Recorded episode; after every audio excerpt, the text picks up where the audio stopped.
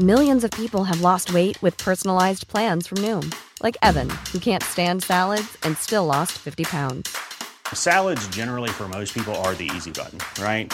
For me, that wasn't an option. I never really was a salad guy. That's just not who I am. But Noom worked for me. Get your personalized plan today at Noom.com. Real Noom user compensated to provide their story. In four weeks, the typical Noom user can expect to lose one to two pounds per week. Individual results may vary.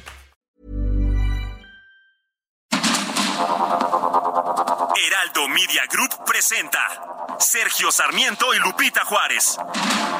Información veraz y oportuna con un toque personal y humano. Por el Heraldo Radio, donde la H suena y ahora también se escucha.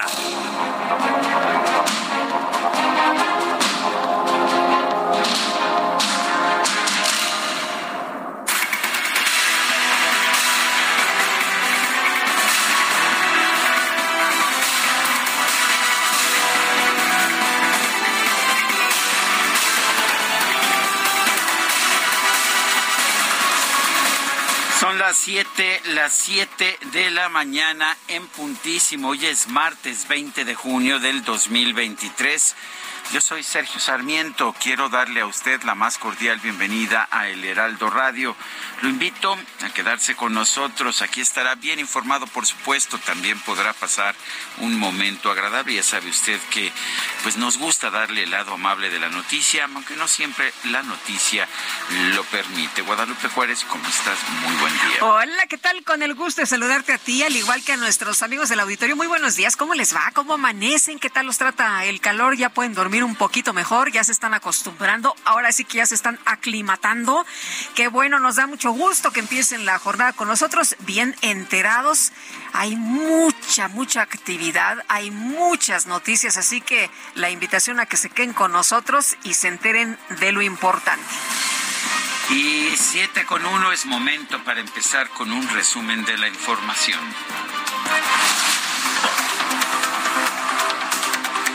Luego de que el Tribunal Electoral confirmó las medidas cautelares impuestas a Morena para que conmine a su militancia a no realizar eventos relacionados con las elecciones del 2024, el presidente nacional del partido, Mario Delgado, aseguró que las llamadas corcholatas ya conocen los requerimientos del INE para realizar sus actividades del proceso interno.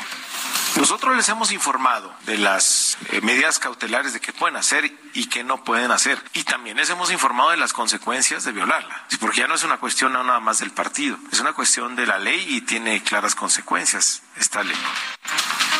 Bueno, además, Mario Delgado advirtió que va a solicitar la renuncia de cualquier dirigente estatal del partido que desee apoyar abiertamente a alguno de los aspirantes a la coordinación de defensa de la transformación. El ex canciller Marcelo Ebrard sostuvo un encuentro con sus simpatizantes en un hotel de la Ciudad de México. Aseguró que de ganar la presidencia de la República crearía una Secretaría de la Cuarta Transformación y que le pediría a Andrés Manuel López Beltrán, el hijo del presidente López Obrador, que la encabezara. Resultar favorecidos en la encuesta y posteriormente en el 24 en la lucha política. Formar la Secretaría de la Cuarta Transformación. Eh, la misión para esta Secretaría es continuar y consolidar la Cuarta Transformación. Todo el gobierno, pero en particular la Secretaría. Invitaría yo a un joven muy destacado, brillante, que es Andrés Manuel López Beltrán, a dirigir esta Secretaría en caso de que lo acepte.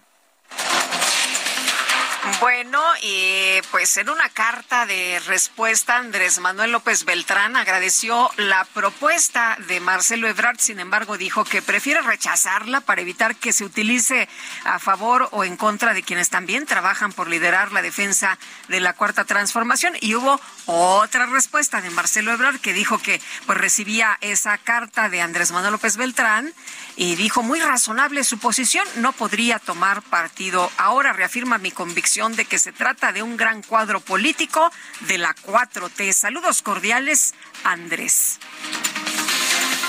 El dirigente nacional de Morena, Mario Delgado, advirtió que con este tipo de propuestas el ex canciller Marcelo Ebrard pone en riesgo su oportunidad de contender por la presidencia de la República. no, no, se pone en riesgo él si más adelante quisiera aspirar a algo, ¿no? Lo deja como antecedente que pues no le, puede traer muy malas noticias. Solo al aspirante que incurre en una falta. Así es. No al partido. Bueno, pues ahí está la advertencia, le puede traer malas noticias. Este tipo de propuestas a Marcelo Ebrard pone en riesgo su oportunidad para que tome nota, nota de contender por la presidencia de, la República. Bueno, no quiere mm. quedar bien con los este, militantes de Morena, que no se trataba de la coordinación en defensa de la 4T. Mm. Bueno, hay quien dice que sí, que hay un elector, este, nada más, pero bueno, bueno, bueno, pues este quiere quedar bien ahí con el gran elector. Eh, durante su primera asamblea informativa en la alcaldía Cuauhtémoc, el senador con licencia Ricardo Monreal, mientras tanto, señaló que su papel como aspirante a la coordinación de la defensa de la transformación, pues no es de ofrecer cargos públicos. Vamos a escuchar. Seamos aquí en el corazón de la patria, el recorrido por el país para que a través de las reuniones informativas a las que convocaremos expresemos lo que hemos logrado durante este proceso de transición política que la mayoría decidimos iniciar. Ya también le puso musiquita a su este a su audio, ¿verdad? Bueno, se ve que está de moda. El exsecretario de Gobernación, Adán Augusto López, comenzó sus actividades en el estado de Jalisco, donde participó en un evento de la Universidad de Guadalajara, así esa misma que cuestionaba por la Feria Internacional del Libro, pero ahora cambió su tonada. A reconocerles a todos y a cada uno de ustedes, a rendirles un homenaje al trabajo, a lo mucho que ustedes le han aportado, no nada más a Jalisco, le han aportado al país. Y sirvan estas palabras, no tuve el privilegio de conocerlo personalmente. Conversamos vía telefónica en una o en dos ocasiones con don Raúl Padilla, pero aquí yo aprovecho para rendirle también un homenaje. ¿Qué tal homenaje al mismísimo Raúl, Padilla, que tanto cuestionaba por que, este, que Morena, pues que Morena también este no no le no le gusta tanto este este personaje. Y bueno por otro lado Adán Augusto López informó que va a enviar un documento a la dirigencia nacional de Morena para informar que no va a utilizar los 5 millones de pesos que el partido planea entregar a cada participante del proceso interno aunque hay quien argumenta que tiene mucha lana no y que ayer en el pues en este encuentro hasta se repartieron billetes. Le daban 200 pesos a cada participante. Eh, ¿Qué te parece? Pues no está nada mal, ¿no? ¿De dónde sale el dinero? ¿De dónde viene ese recurso? Este, pues está interesante, ¿no? Para investigar y para rastrear qué es lo que pasó ahí. Por su parte, la ex jefa de gobierno de la Ciudad de México, Claudia Sheinbaum, realizó un evento en Tuxtepec, Oaxaca. Se comprometió a impulsar la continuidad de la cuarta transformación, pero con su sello propio. El diputado con licencia Gerardo Fernández Noroña también se reunió con sus simpatizantes allá en Oaxaca, eh, en la capital del estado, organizó una venta de libros para recaudar fondos. Entonces, hoy decidí aquí en Puebla, Corazón, en Puebla después. en Puebla el jueves. En Guajira valió madre.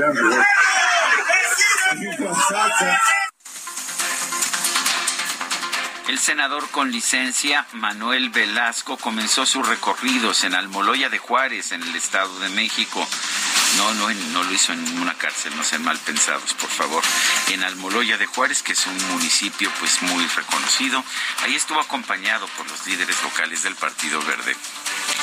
Bueno, y el gobernador de Coahuila, Miguel Riquelme, consideró que la alianza opositora Va por México debe mantenerse para las elecciones presidenciales del 2024, tomando como referencia la victoria que tuvo en su estado. Ganadores, por cierto, con muchos puntos de diferencia, eh, pues eh, si se toma en cuenta eh, lo que obtuvo el candidato de, del Morena y bueno, pues esta división que hubo, ¿no? Y también se habló mucho del tema que Morena no debería ir solo porque entonces podría tener malos resultados. Y bueno, ahí está Miguel Riquelme echándole porras a Va por México, que va a decidir, por cierto, el próximo día 26 las reglas para elegir a su candidata o candidato.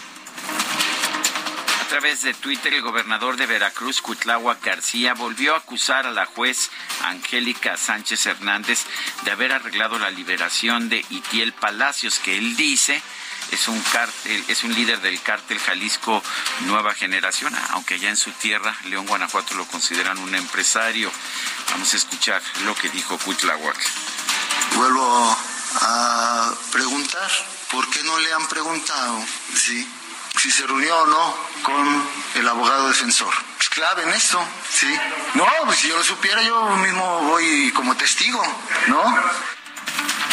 Bueno, ayer le preguntábamos a, su hija, ¿no? A Ingrid, hija de la abogada eh, eh, Sánchez, y nos dijo, a ver, no. Y hay varias cosas que son falsas. Por ejemplo, esta argumentación de Cuitlagua García en el sentido de que el hermano de Ingrid, el hijo de la, de la jueza, también tuvo un encuentro, eh, pues, con, con gente de, de el empresario a que se señala de homicidio, entre otras cosas, dice, hay muchas falsedades en lo que dice Cuitlagua García, el, gobernador, de Veracruz. Dice que no sabe, que no le conste, que por eso no es testigo, y sin embargo sí mantiene en la cárcel a la jueza Angélica Sánchez Hernández. Y bueno, esta advertencia, ¿no? A todos los, eh, pues, jueces, de, a ver, si ustedes no hacen lo que yo quiero, pues ya saben, les puede ocurrir lo mismo que a la juez Sánchez. El Consejo General de la Abogacía Mexicana exigió detener la persecución de jueces y que se respete el Estado de Derecho. Advirtió que la posible injerencia en las resoluciones jurisdiccionales, las detenciones de jueces y el abuso de la prisión preventiva justificada representan un desprecio a la ley y vulneran la independencia judicial. Un grupo de personas interrumpió un evento del gobernador de Tamaulipas, Américo Villarreal, para exigir la localización de los jóvenes Alex Sabino Mar, de 19 años, y José Rodolfo Nájera, de 19, de 18, reportados como desaparecidos el pasado 10 de junio. Y por otra parte, en Sonora, un conductor embistió a un integrante de la Guardia Nacional, esto tras una persecución sobre la carretera Ciudad Obregón Hermosillo. La corporación informó que su elemento se encuentra estable. La titular de la Fiscalía General de la Ciudad de México, Ernestina Godoy, informó que Miguel Ángel N., conocido como el violador serial de Periférico, fue condenado a 153 años de prisión por diversos delitos sexuales.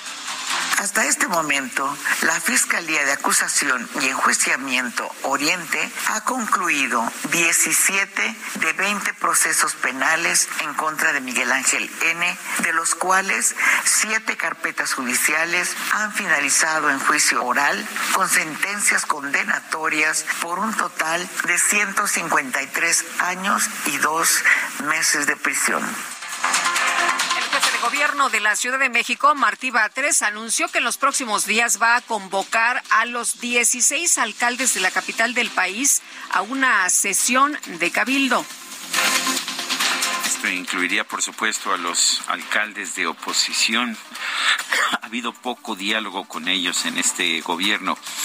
El gobierno de la Ciudad de México dio a conocer que ya prepara un programa para dar apoyos económicos para el pago de renta a las familias afectadas por las obras de ampliación de la línea 12 del metro. Y el personal del Hospital General El Quemado en Acapulco Guerrero realizó una protesta por falta de insumos médicos. No tienen aire acondicionado en los quirófanos y no hay alimento ni para pacientes ni para trabajadores. Imagínate nada más. La ONU informó que tras más de 20 años de debates y negociaciones, los países eh, integrantes de la organización adoptaron el primer tratado para la protección de alta mar el cual permitiría establecer zonas protegidas en aguas internacionales. El presidente de Cuba, Miguel Díaz Canel, llegó este lunes a Italia como parte de su gira por Europa que incluye un encuentro con el Papa Francisco. Cámara de los Comunes del Reino Unido aprobó el informe del Comité de Privilegios que señala que el ex primer ministro Boris Johnson mintió deliberadamente sobre las fiestas organizadas en su residencia durante el confinamiento por la pandemia de COVID-19. Y en información de los deportes, ¿qué tal ayer? ¿Cómo les cayó esta información, esta nota? La Federación Mexicana de Fútbol anunció la destitución de Diego Coca como director técnico de la selección mayor. Jaime Lozano asumió el cargo de manera interina. La tenista estadounidense Venus Williams, de 43 años y sigue jugando y ya no se ha retirado, derrotó a la italiana Camila Giorgi en la primera ronda del torneo de Birmingham.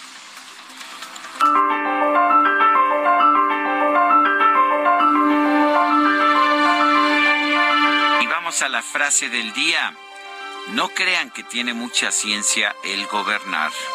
Andrés Manuel López Obrador lo dijo el 25 de junio del 2019.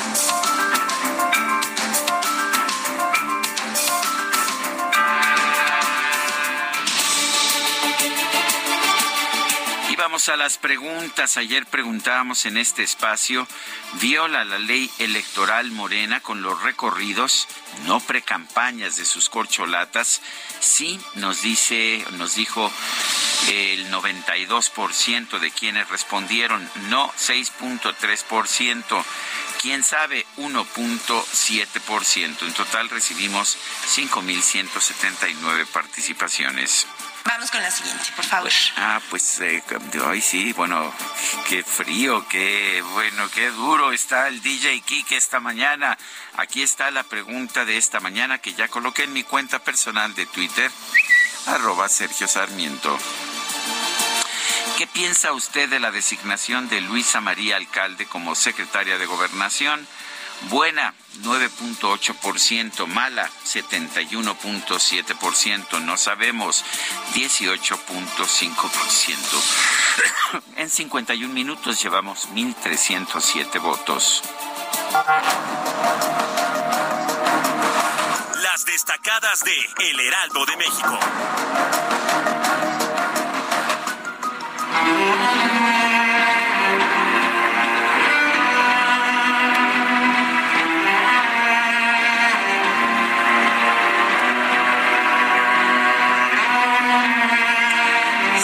Mejor la musiquita que le ponen a Itzel González que la que se ponen los políticos, ¿verdad? Me parece que sí, mi querido Sergio, deberían de copiarle, deberían de este piratearse a su casa productora o por lo menos al DJ Kike. ¿Cómo estás, Itzel? Muy buenos días. Muy buenos días, Lupita, Sergio, queridos destacalovers. Así es, yo también quise mi fondo musical, así que le pedí a DJ Kike, DJ Kike, fondéame con una rolita que se escuche, este, pues que se escuche importante, que se escuche Interesante. diferente, Interesante. interesante, para que tengamos un preámbulo de toda la información que vamos a dar esta mañana. Muy buenos días, hoy es martes 20 de junio del 2023 y tenemos por supuesto muchísima información, lo más importante, lo destacado que se publica esta mañana en el Heraldo de México, así que comenzamos con las destacadas. Primera plana designa Andrés Manuel López Obrador, Luisa María Alcalde llega a Segov. La ahora exsecretaria del Trabajo toma el lugar de Dan Augusto López pensando en el relevo generacional de la 4T, aseguró el presidente. País, alistan queja, va fiscalía contra juez, acusan a juzgador de beneficiar a imputados en el caso Nochistlán. Ciudad de México, Martí Batres prepara reunión de cabildo. El jefe de gobierno aseguró que va a trabajar con respeto y coordinación en las 16 alcaldías, incluidas las nueve de oposición. Estados, crisis mundial, lucha contra el cambio climático. Aunque hay avances, estados incumplen ley en la materia. Solo la Ciudad de México tiene todos los lineamientos, seguida de Guanajuato, Chiapas, el Estado de México y Querétaro. Orbe, expedición turística, pierden el rastro de submarino. Cinco personas a bordo iban a ver restos del Titanic. Meta, boxeo, sinergia por la salud con el fin de acabar con las adicciones. La Secretaría de Seguridad y Protección Ciudadana y el Consejo Mundial de Boxeo unen fuerzas por medio del box. Y finalmente, en mercados, salida de capitales, se van 64.895 millones de pesos. Según cifras de Banjico, en mayo, en su medición mensual, registraron el mayor monto desde julio del 2021. Lupita, Sergio, amigos, hasta aquí las destacadas del Heraldo. Muy feliz martes. Muchas gracias, Itzel. Muy buenos días. Y bueno, pues, hay que estar muy pendientes, ¿no? De esta búsqueda contra reloj del submarino desaparecido. La comunicación con la nave que llevaba a cinco turistas a ver los restos del Titanic se perdió 45 minutos después de la inmersión y estaremos muy, muy atentos. Sí, de hecho, eh, se quedó arriba porque iba, era una posibilidad que bajara también una banquera mexicana que vive allá en Nueva York. Eh, está en el barco, eh, se ha subido mucho ese submarino y no, pues no le tocó bajar. En este caso corrió con suerte esta banquera mexicana. Pero en fin, son las 7 de la mañana con 20 minutos. Estaba ahogada en soledad, mi corazón lloraba de un vacío total. Todo lo intenté, por donde quiera te busqué. Eras tú mi necesidad. Triste y desolada, ya no pude soportar. Más desesperada, era imposible de estar. Todo lo intenté por donde quiera te busqué. Llegaste tú. Estamos escuchando a Jesse y Joy. Hoy es cumpleaños de Joy Huerta, nació el 20 de junio de 1986 en la Ciudad de México, está cumpliendo 37 años, tiene me parece una gran voz, una enorme sensibilidad, escribe mucho del material de Jesse y Joy y me parece que pues que realmente tiene tiene una trayectoria importante en la música. ¿Te parece que escuchemos a Jesse Joy el día de hoy? Me encanta la idea, me uní a los votos eh, que dieron este triunfo. Estuvo así nutrida que la votación, ¿verdad? Estamos muy contentos esta mañana. Volví a nacer. Bueno, y vámonos con información de Gerardo Galicia, que anda por allá en el oriente de la Ciudad de México. ¿Qué pasa a esta hora, mi querido Gerardo? ¿Cómo estás? Muy buenos días. Muy bien, Lupita, Sergio, excelente mañana. Ya tenemos un incremento en la frecuencia de autos ah, para nuestros amigos que vayan a utilizar el anillo periférico, sobre todo llegando a la zona de rastros en el área comercial, llegando a la Casa de Zaragoza. Tenemos severos conflictos viales, habrá que armarse de paciencia si van a transitar por este punto entre la zona de la avenida Pantitlán y Zaragoza, o de preferencia hay que buscar el eje 5 Oriente Javier Rojo Gómez y su continuación la avenida Central, y de esta manera están avanzando de manera un poco más rápida entre la zona de Zaragoza y el eje 1 Norte. Y para nuestros amigos que van a utilizar Zaragoza también queda completamente saturada de autos. El avance es complicado desde que se deja atrás Avenida Gratao con rumbo a su entronque con el viaducto Río Piedad. Y por lo pronto, el reporte. Gracias, Gerardo. Hasta luego. Y vamos ahora con Israel Lorenzán, está en la vía Morelos, adelante. Sergio, muchísimas gracias. Lupita, un gusto saludarles esta mañana, pues ya con carga vehicular para quien va con dirección hacia la zona de Martín Carrera a través de la avenida Centenario. Esto al cruce con el río de los Remedios, hay que tener mucha precaución. También en el sentido opuesto, algunos asentamientos a la altura de Santa Clara, no hay que pues abandonar esta arteria si su destino es la zona centro de Catepec, hay que utilizar la avenida Adolfo López Mateos, esto como alternativa también con dirección hacia la zona de Ciudad Azteca a través de la autopista carga vehicular, esto por lo menos en el tramo que comprende la zona de Jalostoc y hasta las inmediaciones de Indios Verdes. Pues eh, Lupita Sergio, la información que les tengo. Israel Lorenzana, muchas gracias. Hasta luego. Hasta luego, muy buenos días. Oye, y en la mañana de este martes 20, en la sala adyacente al aula Pablo VI, el presidente de la República de Cuba, Miguel Díaz Canel, fue recibido en audiencia por el Santo Padre Francisco, así lo informa la oficina de prensa de la Santa Sede. Son las siete con veinticuatro. Nuestro número para que nos mande mensajes por WhatsApp es el 55 2010 96 47. Repito, 55 2010 9647. En Twitter síganos en arroba Sergio y Lupita y les recomiendo también la, la, cuenta de Twitter de nuestro de nuestra casa del Heraldo Media Group arroba Heraldo de México. Vamos a una pausa y regresamos. llegaste tú.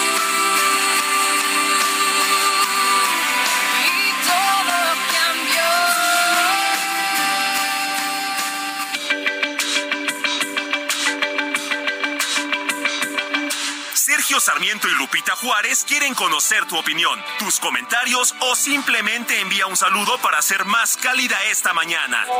Envía tus mensajes al WhatsApp 55 20 10 96 47.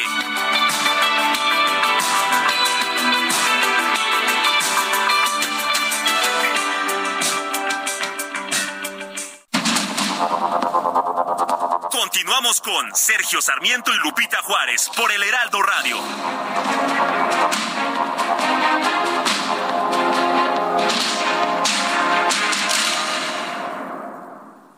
Volante del nuevo Fiat Pulse y acelera tus latidos haciendo eso que te apasiona. Acelera tu pulso con el SUV líder en ahorro de combustible. Estrénalo con una tasa desde 7.99% más seguro gratis. Fiat, sé único. Visita tu distribuidor Fiat Chrysler K31.1% vigencia del 3 al 31 de mayo de 2023. Consulta fiat.com.mx. Día Mundial de Refugiados se celebra el 20 de junio, con el objetivo de visibilizar y ayudar a millones de personas que viven en condiciones refugiados, desplazados y a la espera de asilo en otros países debido a los conflictos armados de violencia y persecución de los cuales son objeto en sus países. Este efeméride comenzó a celebrarse en el año 2001 en conmemoración del 50 aniversario de la Convención sobre el Estado de los Refugiados de 1951. Una persona refugiada es aquella que es obligada a dejar su país debido a problemas internos como conflictos armados, persecuciones y todo tipo de violencia. Son muchas las razones por las cuales las personas refugiadas deben comenzar sus vidas en lugares alejados de sus familias y de la patria que los vio nacer. Los motivos más comunes de persecución son por temas políticos, religiosos, sociales, raciales y hasta sexuales, y de no dar este paso decisivo pueden incluso poner en riesgo sus vidas. Cada año se escoge un tema diferente para celebrar el Día Mundial del Refugiado. Este 2023 el tema es Esperanza lejos del hogar por un mundo inclusivo con las personas refugiadas. Dijiste que por siempre me querrías, que la luna, las estrellas me darías. Una lista de promesas, fantasías. Las cosas que te hace decir el corazón. ¿Cómo no, cómo Seguimos escuchando a Jesse y Joy en el día del cumpleaños de Joy, de Joy Huerta, cumple 37 años y nosotros los estamos escuchando. Esto se llama ¿Cómo no? Qué fácil es decir. Jurabas que sin mí Ay, qué bien se oye esta mañana con esa música. Y bueno, vámonos a los mensajes. Nos dice una persona de nuestro auditorio. Hola, hola, Lupita y Sergio. Buenos días. Soy Mercedes Ávila de Texcoco. Muchísimas gracias por los boletos de Riverdance. Está increíble. Me encantó el espectáculo. Son impresionantes. Y la bailarina española de flamenco, qué bárbara. Zapate que da miedo que vaya a romper la duela. Muchísimas gracias. Y para acabar, una increíble velada llegando del evento en el Heraldo TV, estaba la gala de ópera del Teatro Von con piezas clásicas. Mil gracias. Pues qué gusto, qué gusto que lo haya disfrutado, doña Mercedes Ávila. Dice un saludo a mi esposa Marta Alicia Navarro Ocampo. Escuchamos desde Tuxtla Gutiérrez, Chiapas. Hola, buen día. Espero que pueda comentar mi noticia al aire porque el gobierno exige mucho en tenencias y verificaciones y en Nicolás Romero las patrullas andan sin placas, sin verificar, con vidrios polarizados y ahí sí, no pasa nada. Gracias, espero puedan comentar la noticia. Pues ahí está, no nos pone su nombre, pero ahí está ya su información. Bueno, el hecho está en que no es el único lugar, Nicolás Romero, donde pues los policías son los primeros en no cumplir las reglas a las que tenemos que ajustarnos todos los demás. Son las ah, siete de la mañana con treinta y cuatro minutos. El presidente Andrés Manuel López Obrador nombró a la secretaria del Trabajo, Luisa María Alcalde, como titular de la Secretaría de Gobernación en lugar de Adán Augusto López. Para comentar sobre este tema tenemos en la línea telefónica a Claudia de Buen, Claudia de Buen, una expresidenta de la Barra Mexicana Colegio de Abogados. Claudia, ¿cómo estás? Buen día, gracias por tomar nuestra llamada. Buenos días, Sergio Lupita, ¿cómo están? Buenos Bien, días. buenos días. A ver, ¿cómo ves a esta designación? Dice el presidente que es un relevo generacional. Eh, Luisa María Alcalde tiene 35 años. Eh, digo, nadie se opone a un relevo generacional, pero ¿cuáles son las características que debe tener en todo caso un secretario de gobernación que a propósito, pues sería quien ocupara la presidencia de la República de manera temporal en caso de, eh, de falta absoluta del presidente, ¿no es así? Sí, así es justamente. Bueno, pues las características, pues ser una persona preparada, eh, tener, eh, desde mi perspectiva, tendría que ser abogado, abogada, porque justamente tiene que conocer las leyes de este país, las leyes más importantes, la constitución política, aunque no, aunque no la cumplan mucho últimamente, pero la tendrían que conocer por lo menos. Y este y la, bueno, el compromiso de tener el cargo más alto después del presidente de la República, este y de hacerlo en bienestar de la ciudadanía del, del país, ¿no? Eso me parece que son y honestidad a toda costa, ¿no? Esos son los compromisos. Eh, Claudia, en el caso de, de esta eh, secretaria es la segunda mujer, es una persona eh, muy joven y bueno, eh, se ha mencionado efectivamente, de acuerdo con el artículo, si no mal recuerdo, 132, eh, se quedaría ella eh, al cargo, al frente de, de la presidencia en cargo de falta absoluta el presidente. Eh, ¿cómo, ¿Cómo ves esta situación? Es una mujer joven, pero pues ha tenido ya eh, alguna experiencia, ha sido secretaria eh, de, de, Estado y bueno, pues eh, aunque ha tenido una corta trayectoria, pues es una persona preparada, eh, tiene una maestría en Berkeley, eh, egresada de la UNAM, en fin.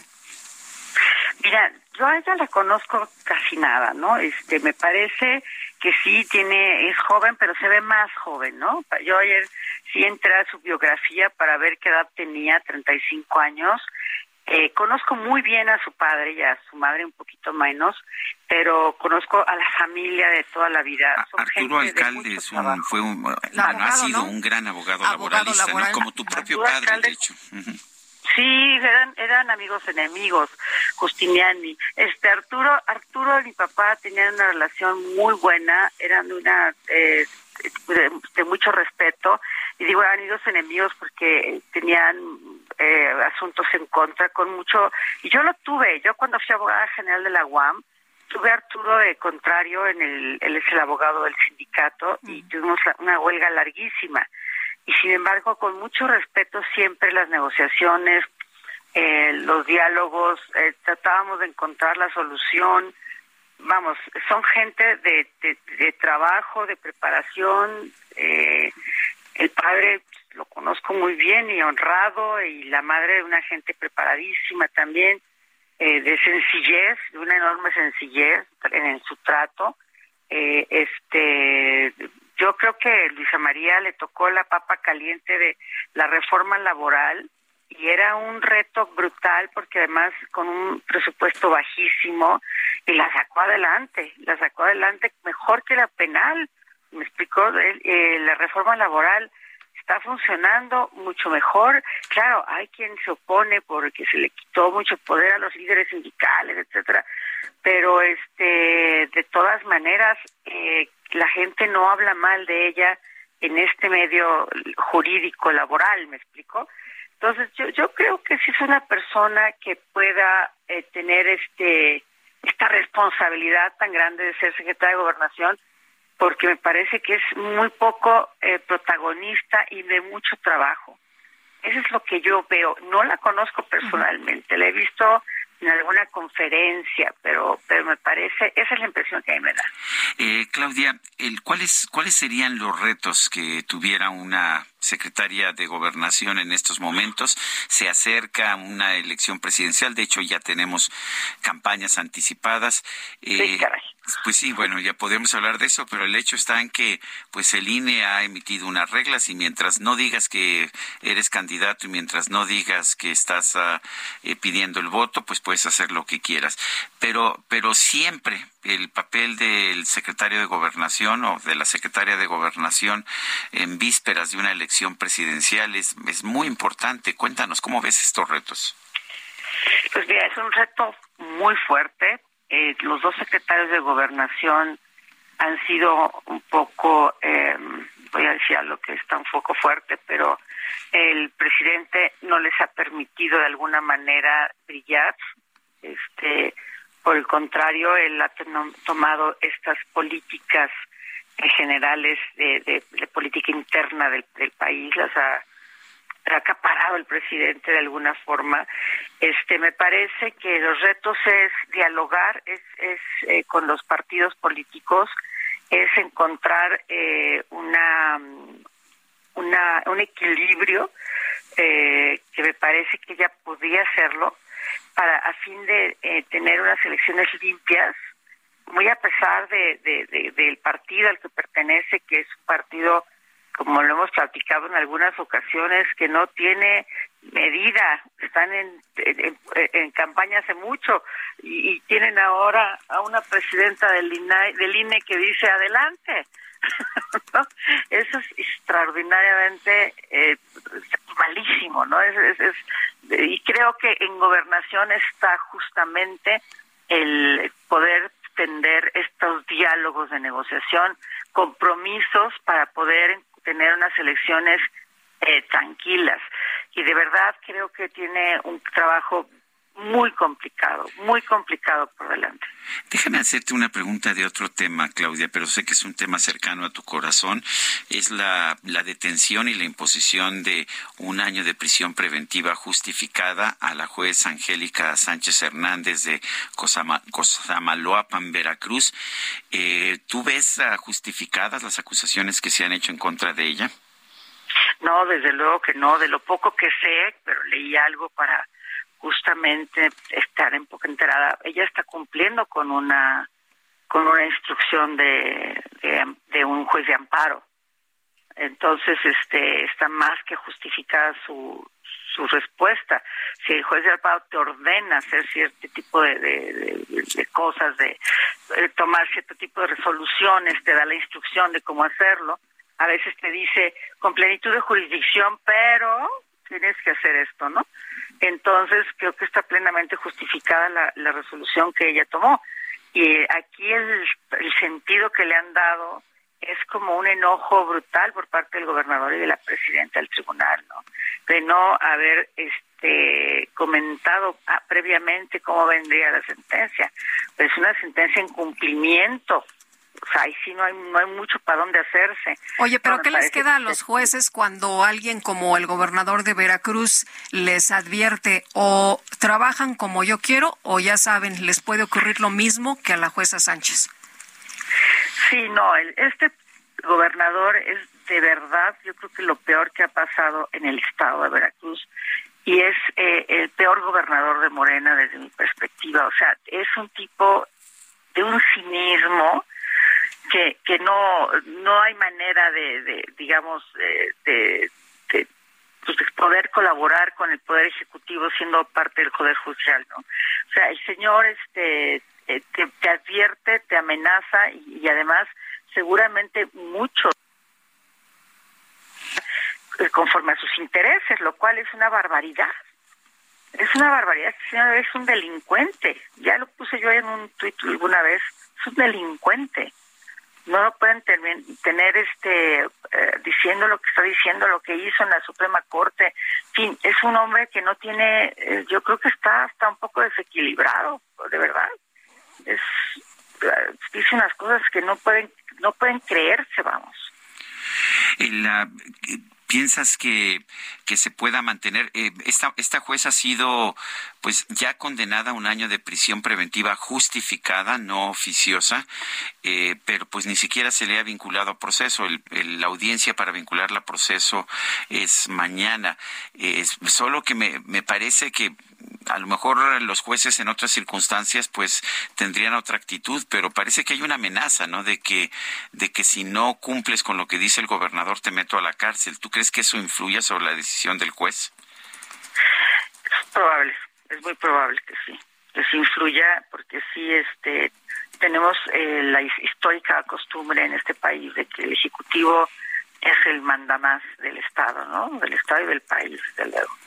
Entonces, sí, ella creo que tenía un amparo, según escuché a la hija. Sí, sí. traía el amparo Sí, y sin traía el amparo. lo mismo. De hecho, dio lo dijo, mismo. dijo la fiscalía que el amparo no se, no, no tenía alcance porque la orden de aprehensión era posterior. Eh, eh, puede, puede, es, es cierto eso? Porque tengo entendido que la suspensión era contra cuan- cualquier orden de aprehensión que no ameritara prisión preventiva oficiosa. Claro, a ver, el amparo es un paraguas, o sea, es de, lo que esté en ese momento y de lo que venga, pues justamente está cubriendo para poder llevar en libertad el proceso. Y sin embargo, porque hay elementos suficientes para permitir que así se haga. Y sin embargo, les dio lo mismo. Y como es un, son jueces locales, sí están eh, trabajando de acuerdo a las instrucciones del señor gobernador. Y esto, pues sí es peligrosísimo. Deberías de, pues no sé, de haber una intervención, pues más allá de, supongo que ella estará parándose también en contra de esta prisión preventiva, ¿no? Es, es muy delicado. Es además es como si ella se fuera, o sea, la, la prevención, prisión preventiva funciona cuando hay temor de que salga del país, de que se, de que se, digamos, se, este, no, no, no esté en el proceso, se me fue la palabra, perdón. Eh, y hay que- y cuando Riesgo de fuga, ¿no? Riesgo de fuga. Exactamente, cuando hay un riesgo. Así de dijeron. De hecho, eh, fue lo que argumentaron, ¿no? Que había riesgo de fuga y que por eso le habían decretado la prisión preventiva justificada. Y además, otra de las cuestiones que se argumentan es y, y que inquieta muchísimo es la detuvo la Guardia Nacional y no la policía local. Esto también debería de revisarse, ¿no? Porque pues hay quien dice no no debió haberse hecho de esa forma. A ver, parece que se nos cortó la llamada. Estábamos conversando con Claudia de Buen Una, expresidenta de la Barra Mexicana Colegio de Abogados. Vamos a, a otra entrevista que Sí, tenemos vamos ya. a otro tema Sí. también muy importante. El eh, presidente Andrés Manuel López Obrador anunció que esta semana firmará un acuerdo para que las tortillerías del país solo usen maíz blanco y no transgénico. Esto fue lo que dijo el día de ayer el presidente. Reiteró la negativa del uso de maíz transgénico para consumo humano y anunció que esta semana va a publicar un acuerdo para prohibir su uso en las tortillerías del país. Esteban Jaramillo, director general de la Cámara Nacional de Maíz Industrializado, gracias como siempre por tomar nuestra llamada. Muy buenos días. Muy buenos, muy buenos días, Lupita y Sergio. Gusto saludarlos a ustedes y a su audiencia. Esteban, ¿qué piensan ustedes sobre las eh, declaraciones, este anuncio que hizo el presidente el día de ayer? Eh, es una continuación con respecto al tema del decreto que ya se publicó en febrero de este año, en el cual el decreto, ustedes recordarán que el decreto del 2020 prohibía la entrada del maíz genéticamente modificado, sin importar si fuera blanco o amarillo, eh, para todo el sector, ¿no? Que iba a empezar en 2024. Sin embargo, en este decreto de febrero sí estipula, como bien lo señala Lupita, el cual va a ser restringir el uso para lo que es masa y harina y tortilla. Es la continuación del decreto. Puede generar un poco de contexto, Lupita y Sergio. En México producimos 27 millones de toneladas, de las cuales son 24 de blanco y 3 de amarillo. Nuestro consumo es de 45, entonces tenemos que importar 18 millones. Casi en su totalidad, 97% es maíz amarillo y el 3% restante es maíz blanco. Ahora, eh, en el extranjero, pues casi todo, el, sobre todo en Estados Unidos, en Canadá, casi todo el maíz que se produce es transgénico, ¿no es así? El, el prohibir ahora el maíz transgénico blanco, eh, ¿no va a significar uh, una escasez de maíz blanco? Eh, es correcto lo que se llama Sergio. Eh, efectivamente, en Estados Unidos la gran mayoría es genéticamente modificado, aunque sí hay una parte también de non-GMO, igual que Sudáfrica, en los cuales se paga un premio por ese maíz para poderlo este, internar en este país o en cualquier otro. En la escasez de maíz blanco no lo vamos a tener porque somos eh, autosuficientes en materia de maíz blanco. En México aproximadamente son nueve millones y medio de, de tortilla que nos comemos anualmente, de los cuales son cinco o seis millones de toneladas que se va directamente al consumo del maíz para consumo humano. Entonces no vamos a tener escasez, lo que sí podemos tener es un impacto también en los precios. ¿Por qué? Porque el costo de movilizar un maíz de Sinaloa, Guanajuato, a, otros estados, principalmente del sur sureste, a veces es más costoso que traerlo bien importado. Cosas incongruentes, pero como no, no tenemos una suficiente producción en estas regiones, es más barato traer. Entonces la importación de maíz blanco es un tema de costo y logístico. Ahora, lo que también se dijo es que va a haber aranceles, ¿no? Se impondrán aranceles para la importación de maíz blanco transgénico y bueno, se dijo que habría pues apoyo también a los productores nacionales. ¿Han eh, escuchado ustedes algo de esto? Eh, las declaraciones sí, estamos, eh, en, disputas ahorita en contra de controversias, ¿verdad? Con el TEMEC. Ustedes saben que Canadá y Estados Unidos han estado señalando que están inconformes con este decreto y México tiene que señalar en base a ciencia y tecnología el por qué el maíz que señala el gobierno federal es daño para la salud de México. ¿Hay alguna indicación de que causa daño el maíz transgénico? A ver, se ha venido consumiendo en Estados Unidos y en México también, porque lo hemos consumido directa o indirectamente desde hace 30, 35 años. ¿Hay algún caso de daño a la salud? No, realmente no hay, Sergio. Y como bien lo señalas, tenemos más de 30 años consumiendo en el país. Aquí en Estados Unidos, Sudáfrica, Brasil, donde se consume también el maíz para consumo humano sin ninguna afectación a la salud.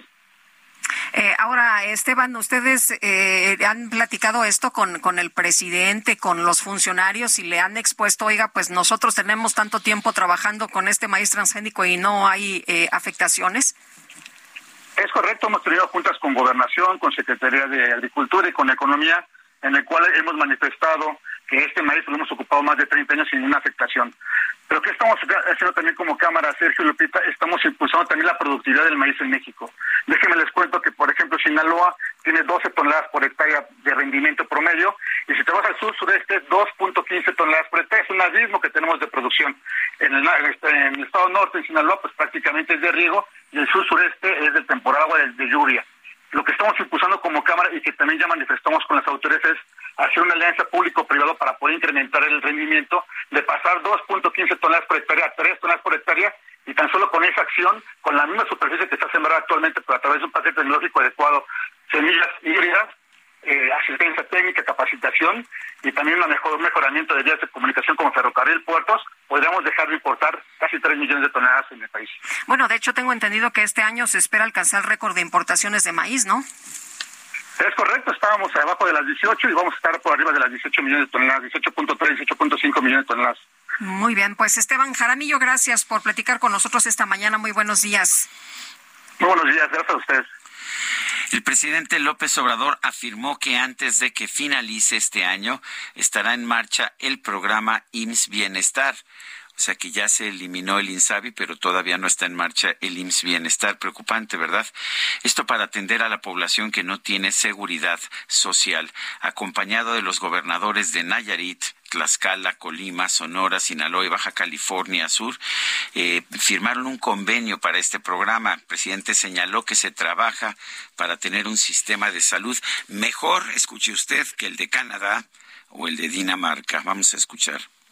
¿Cómo se avanza en el programa de IMSS Bienestar? ¿Cómo vamos avanzando?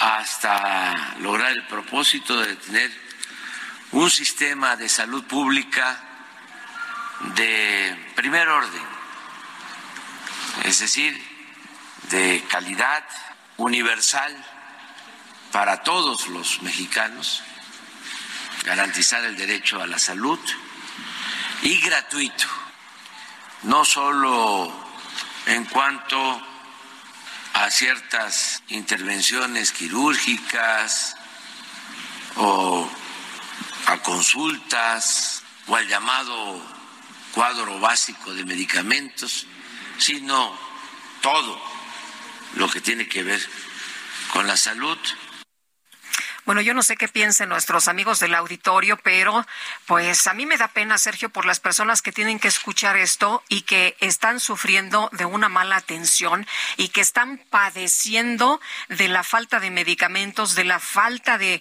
pues eh, lo que debe tener un hospital, ¿no? Eh, no en todos los hospitales, pero sí eh, reportamos hace unos momentos un hospital en el estado de Guerrero que no tiene aire acondicionado y no tiene ni siquiera alimento para los pacientes, o sea, que no nos vengan con esto de que vamos a tener eh, antes de que se vaya el presidente, porque ya lo deberíamos de tener, ¿no? Si eso es lo que está argumentando. Aunque, no sea como el de Canadá o el de Dinamarca. Pues sí, pero Yo que es un conozco buen el sistema servicio. de Canadá. Esto no tiene nada que ver No, con pues el no. sistema de Canadá. Oye, un buen servicio, ¿no? Para las personas, pero bueno, pues ahí sigue argumentando lo mismo. Vamos a una pausa y regresamos Guadalupe Juárez y Sergio Sarmiento. Sencillo, qué fácil es decir. Jurabas que sin mí te morirías.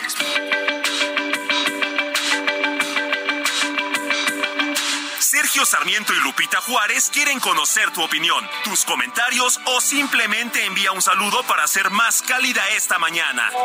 Envía tus mensajes al WhatsApp 55 20 10 96 47.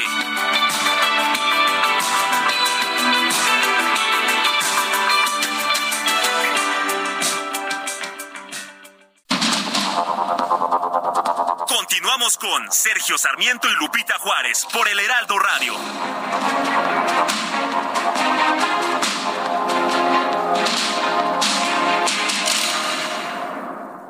Toma un minuto y piensa en tu momento favorito. En tu graduación, por ejemplo. Ahora piensa en todas las empresas que se necesitan para hacerla posible. Las que rentan los salones, las que hacen la comida. Las empresas al comprar y vender entre sí generan economía para miles de familias. CIRT, Radio y Televisión Mexicanas. Voz de las empresas. Consejo de la Comunicación.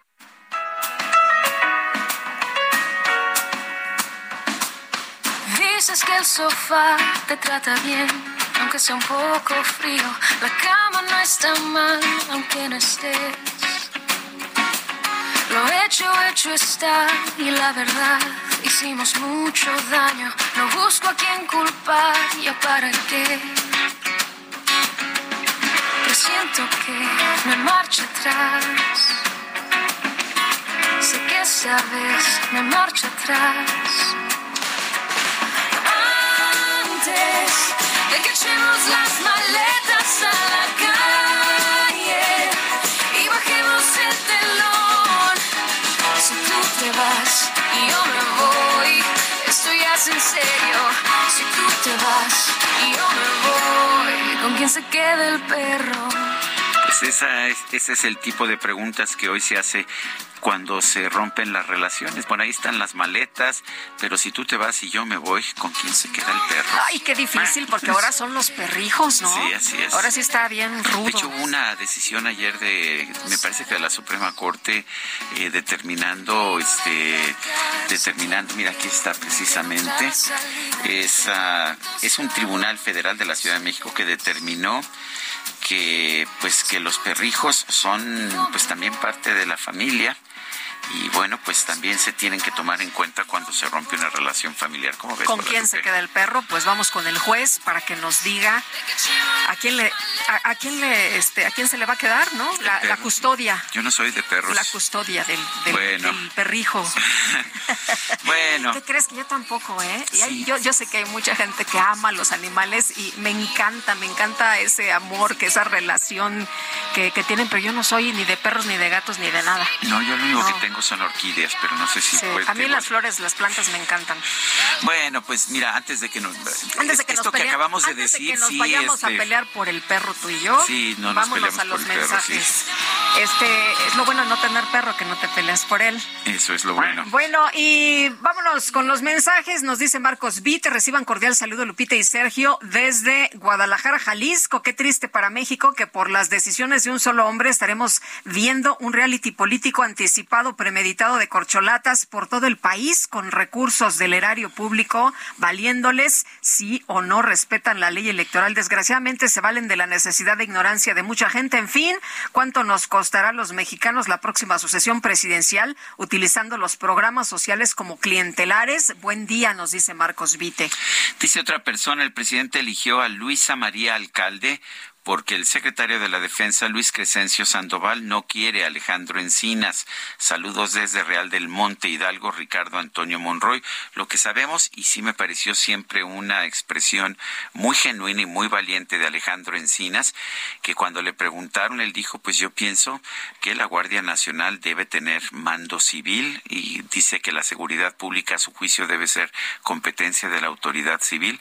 Eh, no sé si esa fue la razón, pero pues... Uh, sí sabemos que, al contrario de Luisa María Alcalde, Alejandro Encinas ha expresado esas posiciones distintas a las del presidente de la República y el presidente aprecia mucho la lealtad absoluta. Así es, y bueno, también hay que recordar el caso Ayotzinapa, ¿no? Donde Alejandro Encinas menciona altos mandos del ejército eh, involucrados y bueno, pues parece que esto tampoco les, les eh, gustó mucho, los incomodó. Y bueno, pues ahí por lo pronto la decisión ya de ayer del presidente y nos dice otra persona, buenos días, Sergio Lupita, un gusto escucharlos con las noticias. Cada mañana estamos viviendo tiempos oscuros con este gobierno. El presidente y su comparsa de corruptos no respetan ni la ley de la gravedad.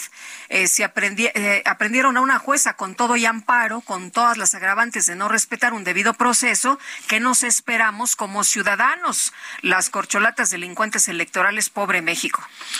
Bueno, vamos a, vamos a otros temas. Eh, los abogados mexicanos han pedido frenar la persecución contra jueces. Esto en particular por el caso de la juez Angélica Sánchez Hernández, eh, pues acusada por la Fiscalía General del Estado de Veracruz por delitos de tráfico de influencia y delitos contra la fe pública. Eh, Víctor Olea Peláez es presidente de la Barra Mexicana Colegio de Abogados. Víctor Olea, gracias por tomar nuestra llamada. a mucha gente, a muchos abogados, les ha preocupado el caso de Angélica, Angélica Sánchez Hernández. Eh, ¿Qué piensan ustedes en la, en la barra mexicana? Muy buenos días, Lupita y Sergio. Pues mira, este Sergio, ante tu pregunta, la realidad es que hay un franco espectro de indignación por los hechos sucedidos por las autoridades de Veracruz contra esta jueza. Eh, lamentablemente esto denota una posición, en este caso del gobernador de Veracruz, de tener injerencia en las resoluciones judiciales. Las detenciones sucesivas de esta juez dan la pauta eh, no solo de la ilegalidad de las mismas, sino de que se trata abiertamente de una venganza debido a que esta juez no acató las órdenes, entre comillas, del gobernador respecto de determinadas resoluciones judiciales. Eh, súmale a esto, querido Sergio, que se está dando un claro abuso de la presión preventiva justificada, los delitos por medio de los que se imputó, judicializó a esta juzgadora, realmente no ameritan de ninguna forma que se le mantenga en prisión preventiva al respecto. Creo que allí también hay un claro y preocupante abuso de, de la prisión preventiva justificada. Y esto, en suma, pues para la abogacía organizada de México, implica un desprecio al Poder Judicial, a la independencia de dicho poder, a la división de poderes, a la deseable autonomía del Poder Judicial.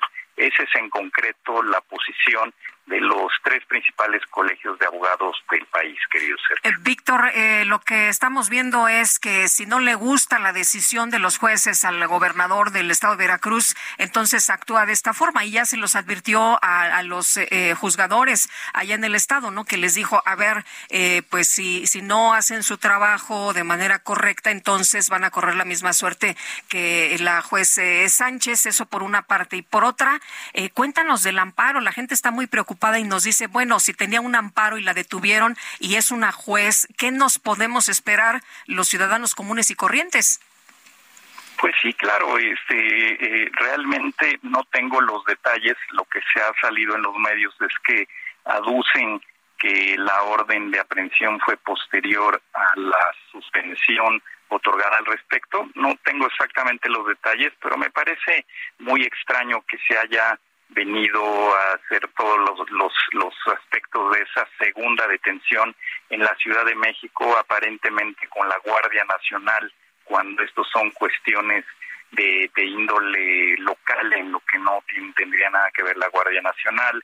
Eh, no tengo noticia o no tenemos noticias de que hubiese se hubiese dado todo el procedimiento para una colaboración con en este caso con las autoridades policíacas de la Ciudad de México en auxilio de las autoridades en el mismo sentido de Veracruz. En fin, son cosas muy extrañas pero que revelan claramente nuestro concepto, pues una venganza en contra de la juez por un lado y por el otro el de pretender que todos los jueces de ese estado eh, estén eh, amenazados porque le suceda lo mismo a futuro en caso de que no acaten las instrucciones del gobernador al respecto.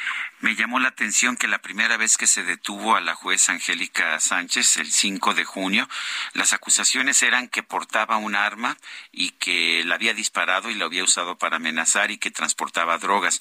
Finalmente quedó liberada. Pero las acusaciones son completamente distintas a esta orden de aprehensión que sí se exhibió en la Ciudad de México, que son delitos contra la fe pública y, este y el otro delito era este tráfico de influencias. Estuve verificando qué dice la ley en materia de delitos contra la fe pública en el Código Penal de Veracruz y es el uso de documentos falsos. Eh, ¿Tiene sentido esto y además de que sean acusaciones completamente distintas?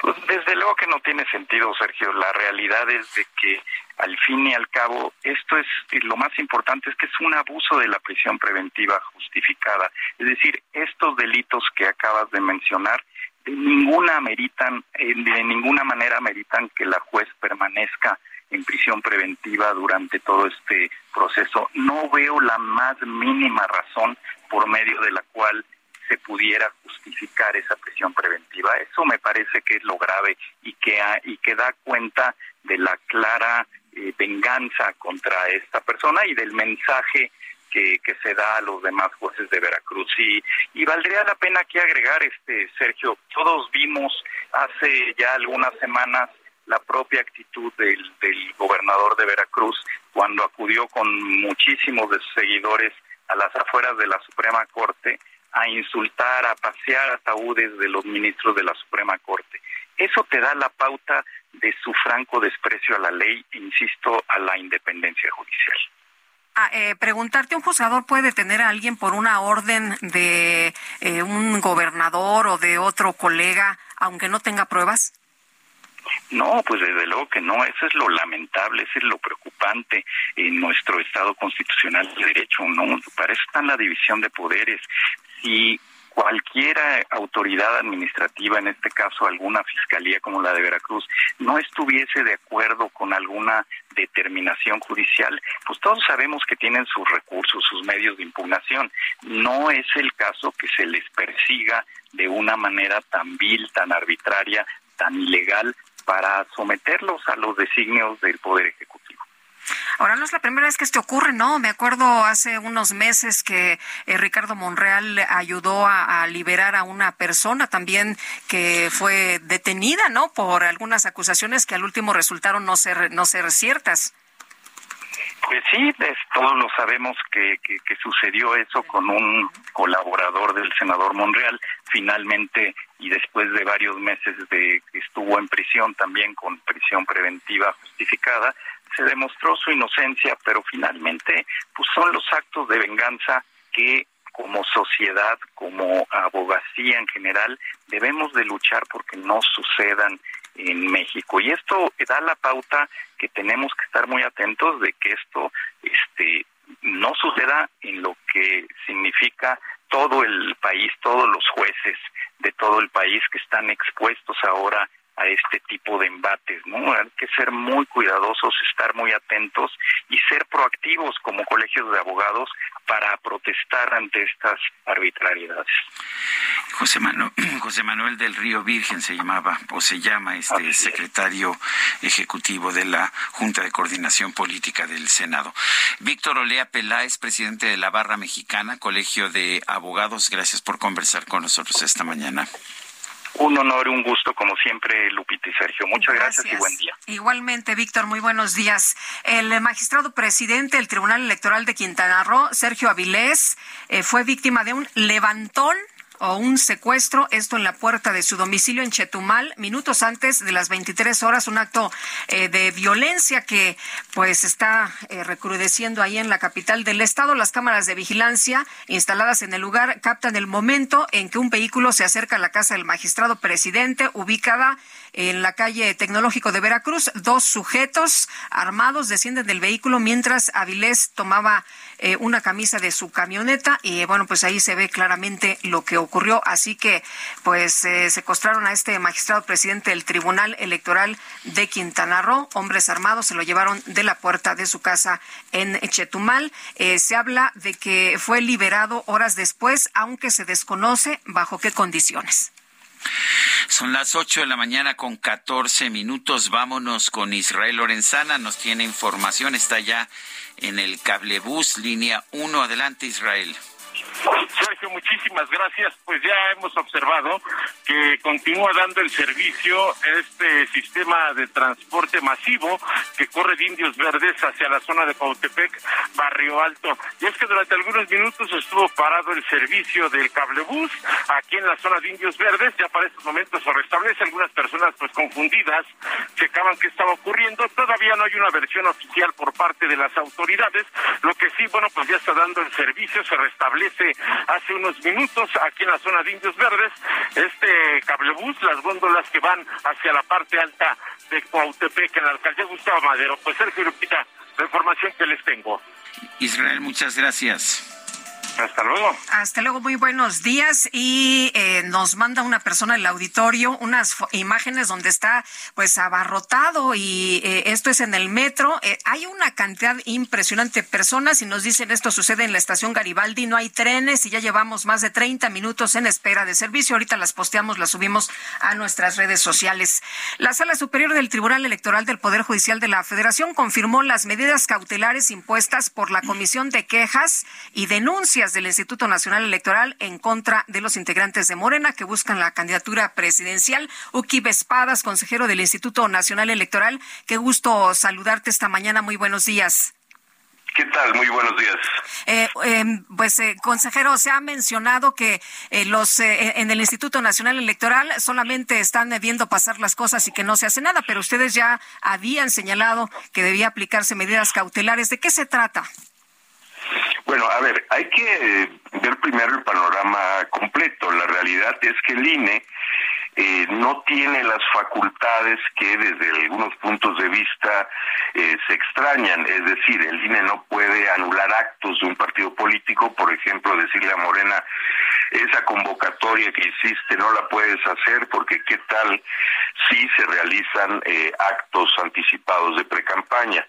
Eh, incluso en el supuesto, no estoy diciendo que así sea, en el supuesto de que hubiera actos de precampaña, el INE no puede eh, ordenar eh, sanciones al respecto. El INE lo que puede en todo caso es, como se ha hecho, dictar medidas cautelares y turnar el asunto de fondo a eh, la sala regional especializada del Tribunal Electoral. Es decir, eh, para efectos de sanciones vinculadas con eventuales actos ilícitos en la realización de actividades partidistas, eh, el INE eh, en distintas ocasiones, como sería el caso de precampañas anticipadas o no, la resolución de fondo la tendría que tomar el tribunal.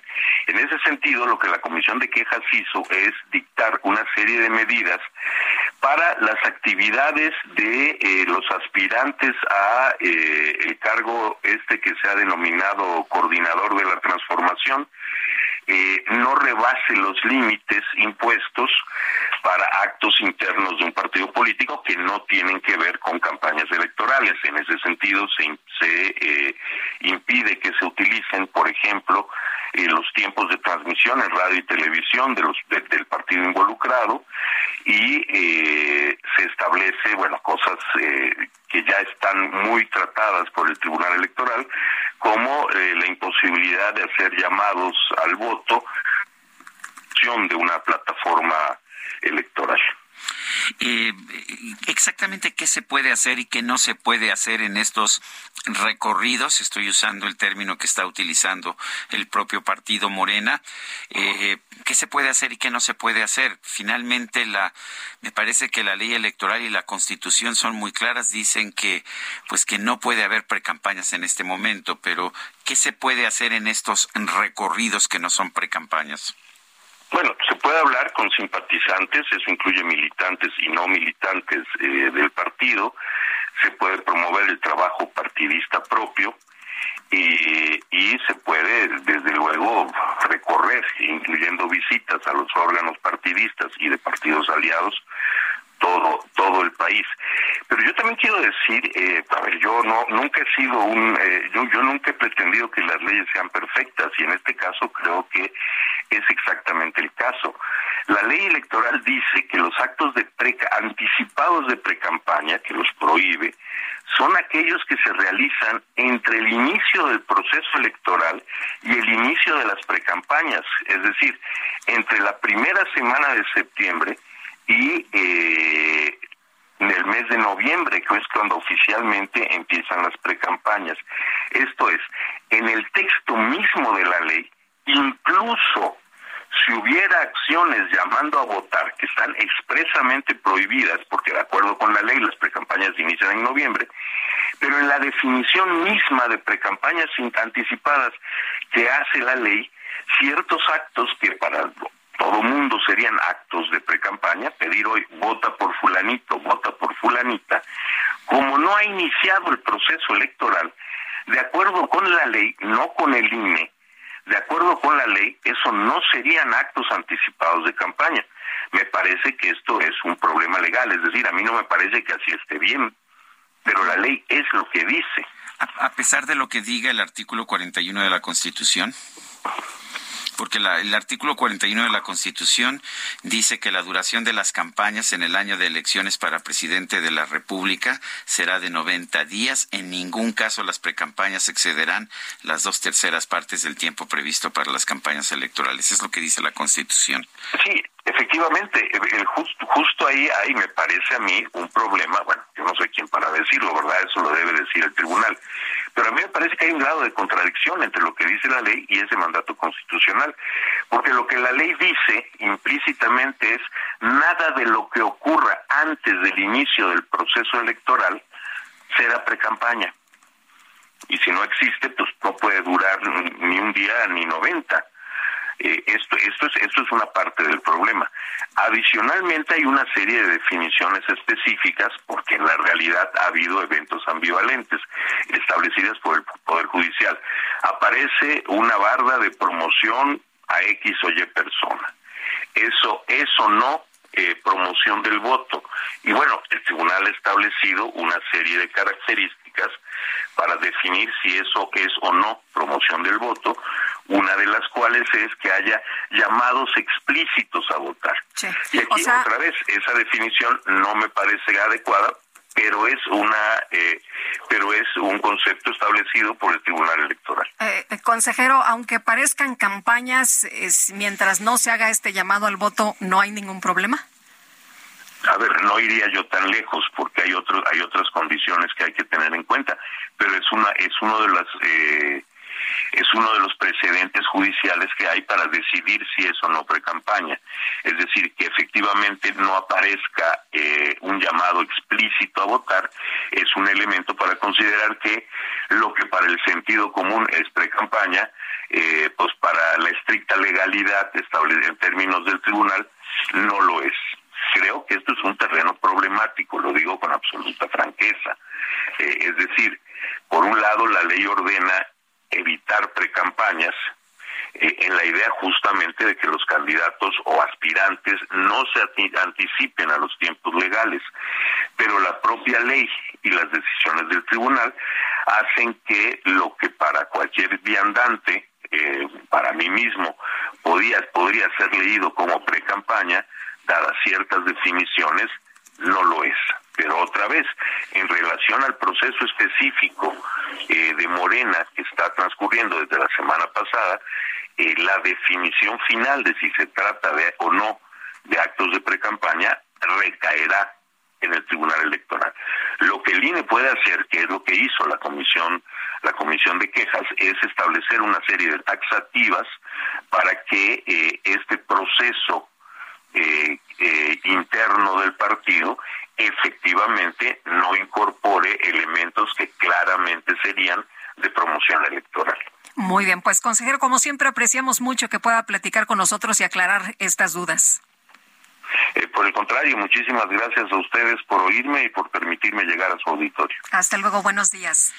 Eh, fíjate, Lupita, que el uh, Arturo Saldívar, el expresidente de la Suprema Corte de Justicia. Que es súper fan de eh, Taylor Swift, ¿no? sí, acaba de mandar un mensaje en Twitter. Quienes me critican porque me gusta Taylor Swift desconocen lo que representa para millones de mujeres y jóvenes en el mundo.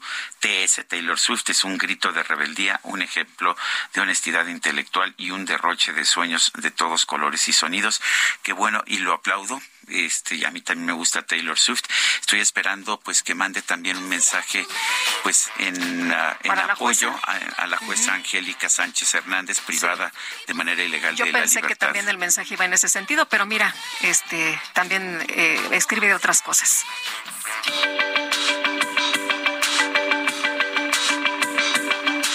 Sergio Sarmiento y Lupita Juárez quieren conocer tu opinión, tus comentarios o simplemente envía un saludo para ser más cálida esta mañana. Envía tus mensajes al WhatsApp 55 20 10 96 47.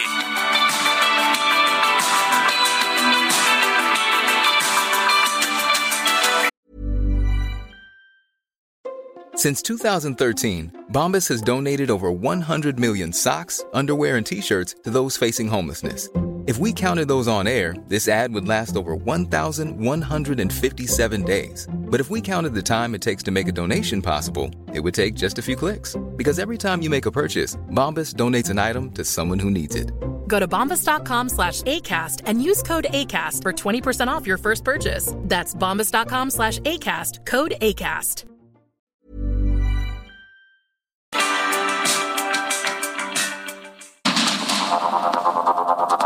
Continuamos con Sergio Sarmiento y Lupita Juárez por el Heraldo Radio.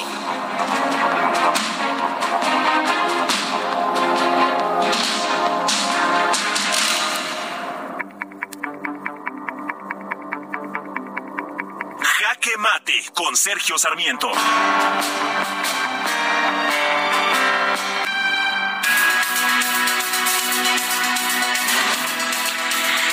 Antes de la reforma electoral del 2007 no había limitaciones a los tiempos de campaña o de precampaña. De hecho, el término precampaña ni siquiera existía. Eh, fueron comunes los intentos por parte de políticos de hacer campaña durante años hasta lograr la presidencia.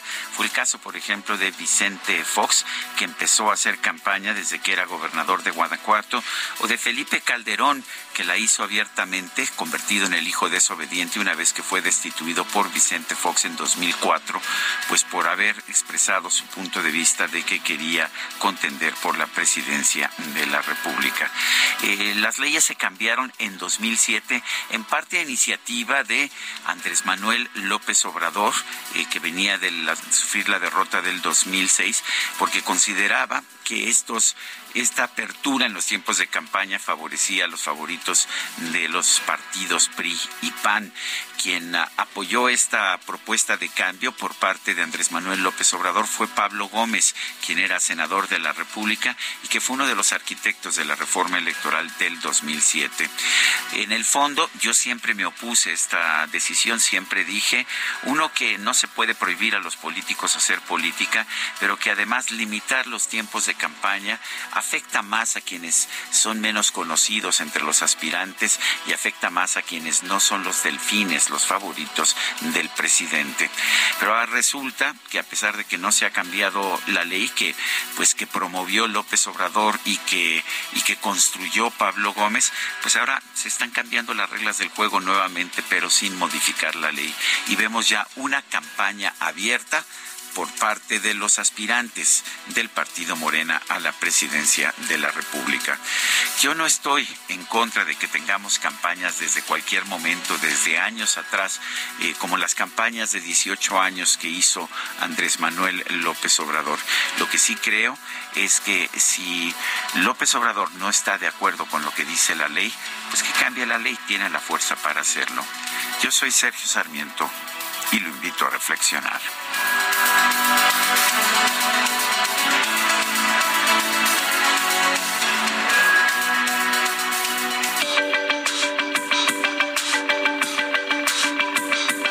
Para Sergio Sarmiento, tu opinión es importante. Escríbele a Twitter en arroba Sergio Sarmiento.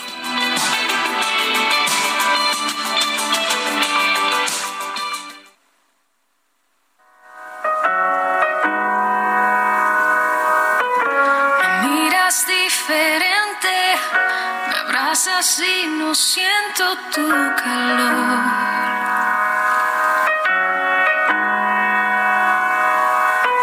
Te digo lo que siento, me interrumpes y terminas la oración. Siempre tienes la razón. Tú, siempre tan predecible ya me lo sé. Así que corre, corre, corre, corazón. De los dos siempre fuiste el más veloz.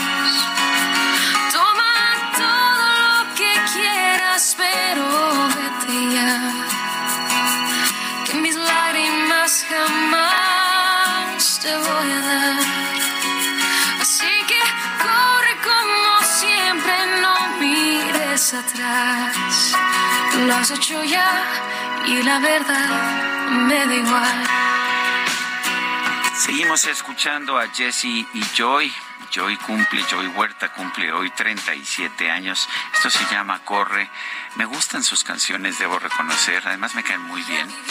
Este, los hemos entrevistado. y qué, qué, agradables chavos. Son muy agradables, sí. Oye, pero además llegaban y cuando eh, todavía no entrábamos al aire, empezaban a, platicarte como si nos conocieran de hace mucho tiempo y nos platicaban de su vida personal, de, de su familia, este, de si iban a tener hijos o no, en fin, este súper a gusto platicar con ellos de cómo veían las cosas. Pues qué, qué agradable estarlos escuchando esta mañana, la verdad. Y recordarlos como pues gente muy talentosa además definitivamente muy talentosos. Jesse y Joy, hoy los estamos escuchando. Esto se llama Corre y tenemos mensajes de nuestro público. Pues fíjate que nos dice Sergio Manuel Barrón de la alcaldía Iztapalapa, se había comentado que María Luis Alcalde tenía la intención de contender por la Ciudad de México, entonces ya no podrá postularse. Muchas gracias. No, pues yo creo que sí, si eso quisiera, yo creo que sí, no tiene ningún impedimento. Este, pero sí se había comentado en algunas eh, informaciones periodísticas que probablemente ella ocuparía el lugar eh, en vez de, Claudia Sheinbaum, ¿no? Eh, hay, quien lo consideró así. Bueno, pues uh, en, en, este momento el presidente dijo que ya los estos cambios iban a ser definitivos. Sí, sí, sí. No creo que, que le caiga muy bien al presidente que finalmente Luisa María Alcalde se vaya como candidata. Porque les pregunto, ¿no? ¿Van a querer otra cosa o se van a querer quedar? Ya, Sí, díganme, díganme porque este, yo quiero saber. Y Pero Luisa bueno, María Alcalde es muy obediente al presidente, siempre lo ha demostrado, igual que su madre, Berta Luján. Dice otra persona, dicen López Obradorista pura, ¿no? Eso es. Muy buenos días, Sergio Lupita. Cuando el presidente dice que tendremos un sistema de salud mejor que el de Dinamarca, solo se está burlando del pueblo, algo que hace constantemente siempre que tiene oportunidad. Es lamentable, estamos observando la cuarta trituración, firma Patricia Velázquez. Eh, buen día, Sergio Lupita. Trabajo en un hospital de la Secretaría de Salud de la Red Federal. Aten- eh, atiendo a los usuarios surtiendo las recetas a quienes ya pasaron la consulta con el médico. Y cuando pasan a la, farmacia, a la farmacia no hay medicamento o está caducado. Realmente es vergonzoso lo que dice Andrés Manuel López Obrador. Por esta ocasión no pongo mi nombre. Los escucho todos los días desde el hospital donde trabajo y los felicito. Muchas gracias. Pues esa es la realidad, ¿no? Esa es la realidad y bueno, eh, entiendo que, que no quiera dar su nombre públicamente, pero todos los enfermos, todos los pacientes que van a los sistemas públicos de salud y buscan medicinas o que tienen que ser atendidos allá tienen la misma historia. Otra persona nos dice, les pido por favor que hagan un llamado a su público a donar sangre en el Hospital de la Raza. Se necesita del apoyo para todos los enfermos. Bueno, organizaciones civiles anunciaron que presentarán las propuestas de ley de cáncer en septiembre al Congreso para garantizar una atención integral de esta enfermedad en el país, especialmente ante la probable desaparición de normas oficiales. Eh, vamos a platicar con Kenji López, él es presidente de Cancer Warriors de México y consejero en la Junta Directiva de la Unión Internacional para el Control de Cáncer. Y Kenji, si me permites, primero te saludo con el gusto de siempre, te saludamos Sergio y yo con el gusto de siempre, pero si me permites preguntarte, eh, pues eh, lo que dice el presidente Andrés Manuel López Obrador eh, sobre este tema de nuevo de Dinamarca, no es la primera vez que lo escuchamos, lo hemos escuchado a lo largo ya de varios años, está por terminarse su administración y bueno, parecieran que las cosas pues no están a ese nivel de primer mundo en materia de salud. Muchas gracias, eh, Sergio Lupita, por siempre invitarnos a este espacio y permitirnos compartir estas reflexiones en materia de lucha y control del cáncer.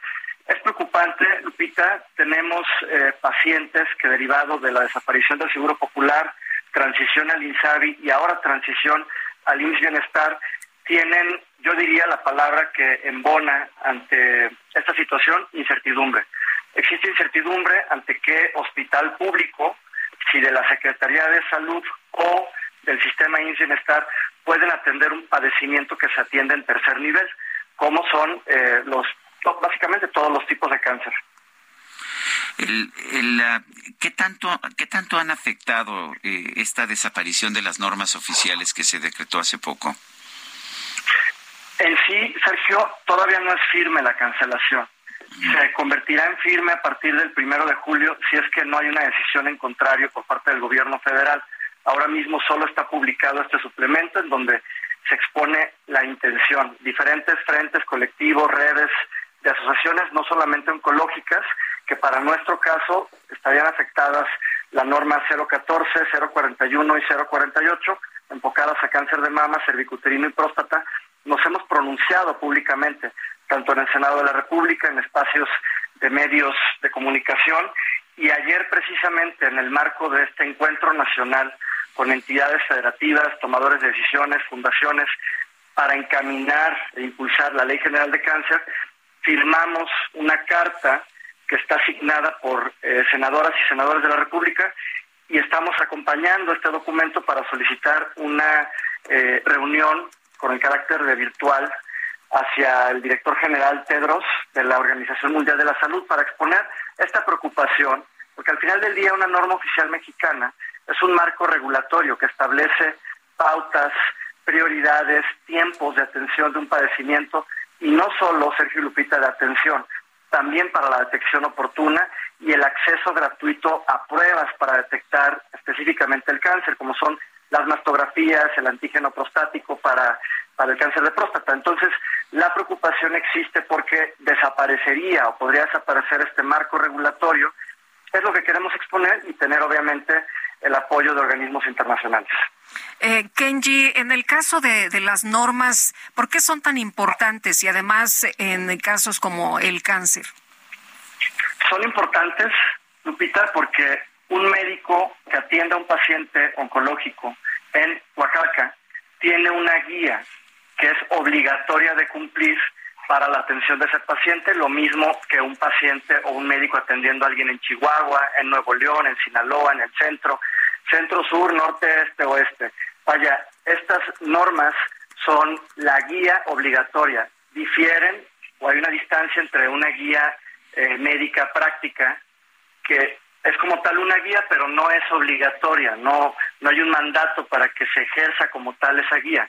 En el caso de la NOM, así lo establece la legislación, que deben de tener una aplicación obligatoria en todo el territorio nacional. Entonces, ¿cuáles son los supuestos o los casos que podrían ocurrir ante esta cancelación? Que cada médico, hospital público y privado tomen sus decisiones a discreción. Es decir, que recomienden o hagan eh, tamizajes o eh, entreguen resultados en el tiempo que ellos creen conveniente para un paciente porque desaparecería una guía que es en este momento obligatoria. El, ¿Tú ves alguna posibilidad de que tengamos un sistema similar al de Dinamarca o de Canadá en, de aquí a fin de sexenio? De aquí a fin de sexenio, yo, eh, y esto es una opinión personal, Sergio, creo que se vislumbra como no posible. Ojalá que así fuera. Si me preguntan, yo siempre veo el vaso medio lleno y sobre todo hablando de la salud de quienes son diagnosticados con esta enfermedad. Sin embargo, en el marco, por ejemplo, de la reunión de ayer, donde tuvimos a 27 estados de la República, seis secretarios de salud de diferentes estados, se plantean posibles mecanismos que aseguren eliminar las. Sí, Kenji. A ver, parece que se nos cortó, se nos cortó la llamada. Estamos conversando con Kenji López, presidente de Cancer Warriors de México, consejero en la Junta Directiva de la Unión Internacional para el Control del Cáncer. Nos dice Kenji que él, pues, él es un optimista, le gusta ver el vaso medio lleno. Oye, pues es que a todo mundo nos gustaría tener un nivel de primer mundo en materia de salud, ¿no? Bueno, en mucho, también en educación, en seguridad, pero pues ya que el presidente está hablando del tema, eh, ojalá que sí que si ocurriera. Este, Kenji, nos decías tú que eres optimista, nos dices que, que prefieres ver el vaso medio lleno. Soy optimista, Sergio, porque al final del día eh, tú tienes un auditorio que seguramente incluye familiares de pacientes diagnosticados con cáncer y ante ellos tenemos que ser optimistas, pero el optimismo va acompañado del trabajo. No podemos solamente quedarnos en optimismo y en palabras sin ejercer acciones. Este encuentro de ayer con entidades federativas nos abre el panorama de cómo se está atendiendo el padecimiento en diferentes estados de la República. Ello nos permitirá incorporar estos, eh, estas reflexiones, estas propuestas en el documento de iniciativa de Ley General de Cáncer para presentarse en septiembre.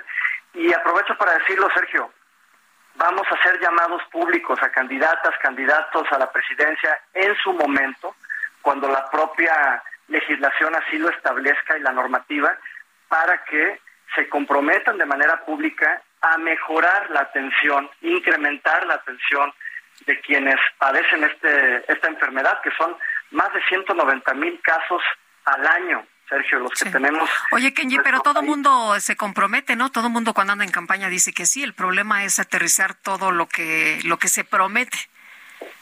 Tenemos algunos casos, Lupita, es, una buena reflexión, una muy buena pregunta. ¿Qué pasa después del compromiso? Nosotros iniciamos en 2021 un movimiento nacional denominado hashtag el cáncer en la agenda, con el que comprometimos a más de 400 candidatos entre el 2021 y 2022. Este año no firmamos con, con nadie, lanzamos invitaciones, pero no hubo respuesta. Y tenemos casos como el de Nuevo León, por ejemplo. Eh, el gobernador Samuel García firmó este compromiso y el año pasado lanzó dos programas de cobertura universal o atención integral para el cáncer de mama y para el cáncer infantil en esa entidad federativa. Está asignando entre 190 millones de pesos y 240 millones para cada uno de los padecimientos y digamos que de alguna manera los programas van operando. Entonces, hemos visto resultados porque al final se ejerce una presión mediática, pública, después del compromiso, y la sociedad civil hoy día, Sergio Lupita, está pendiente y dando seguimiento al cumplimiento de los compromisos. Muy bien, pues Kenji, muchas gracias por platicar con nosotros esta mañana. Muy buenos días. Muchas gracias a ustedes como siempre. Muy buen día.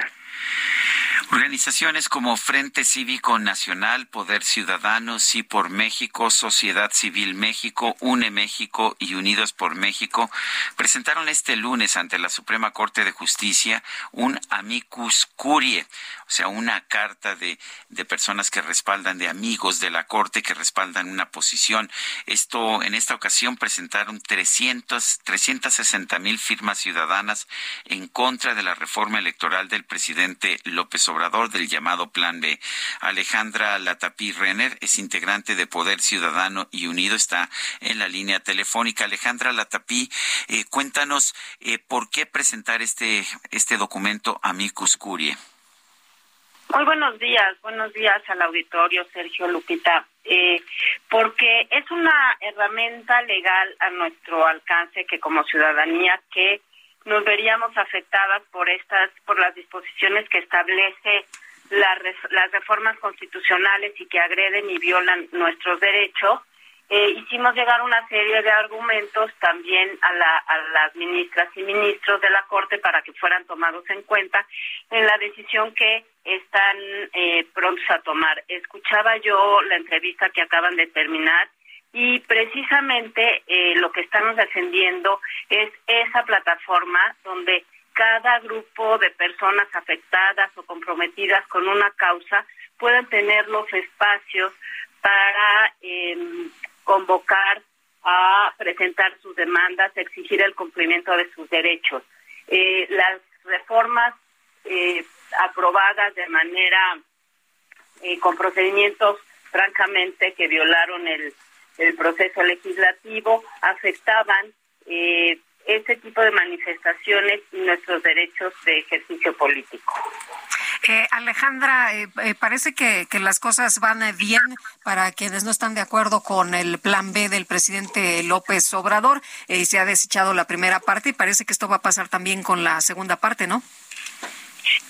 esperemos que la decisión de las los ministros vayan en el mismo sentido que ya tuvieron porque eh, uno de los argumentos más fuertes pues y, que todos atestiguamos fue la manera antidemocrática e irregular en que fueron aprobadas las medidas, además de lo que constituían ya en el fondo del asunto. Eh, después de el evento que tuvimos ayer en la mañana, circuló el proyecto de, del ministro Laines que precisamente propone invalidar estas reformas por haber violado su aprobación y no haber cumplido con los lineamientos y con el reglamento para procesar las iniciativas de ley.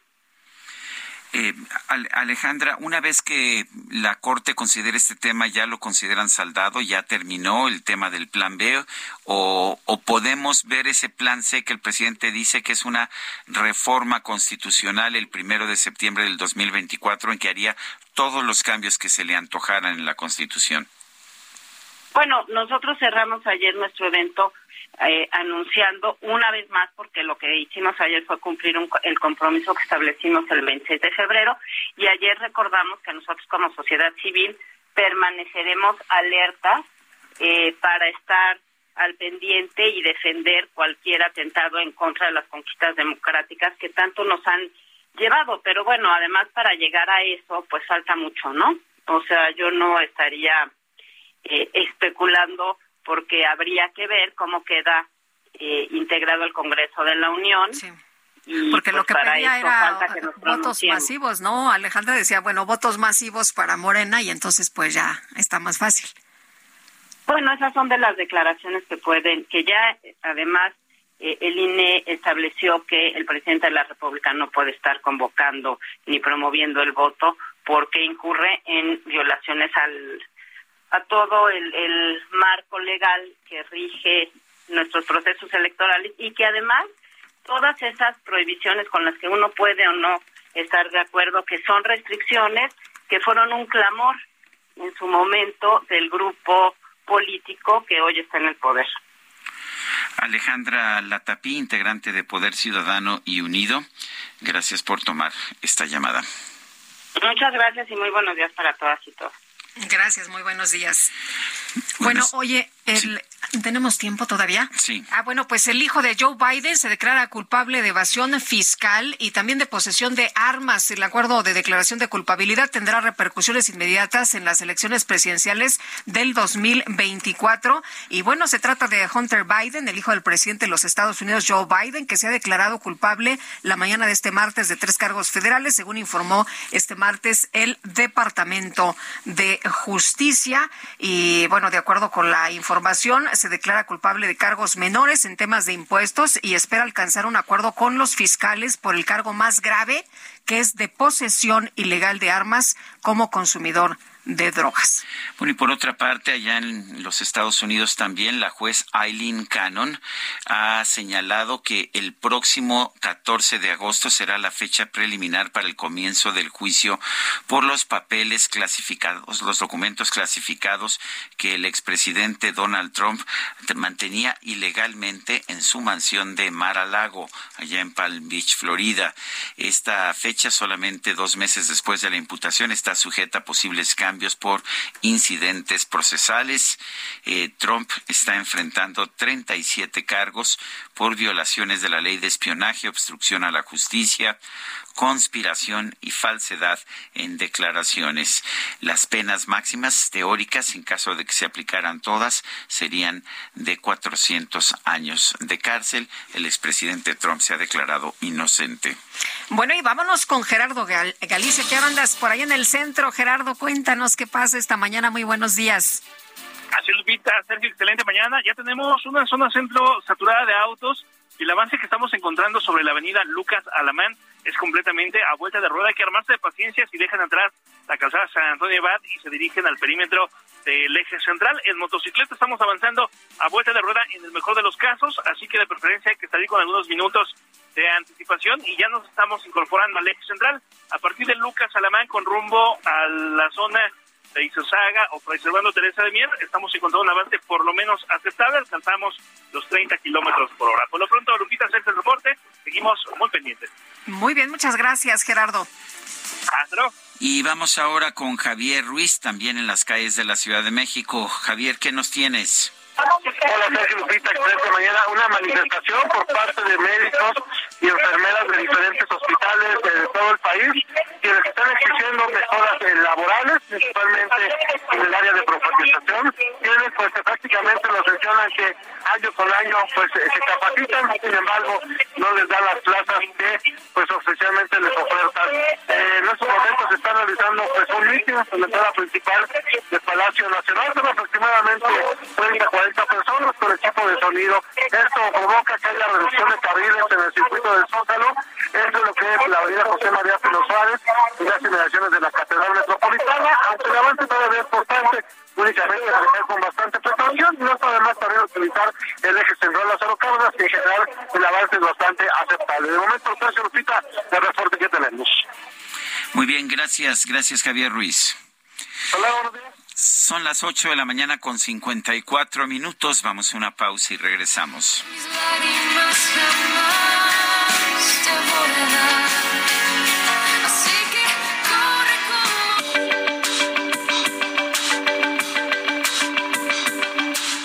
Sarmiento y Lupita Juárez quieren conocer tu opinión, tus comentarios o simplemente envía un saludo para ser más cálida esta mañana.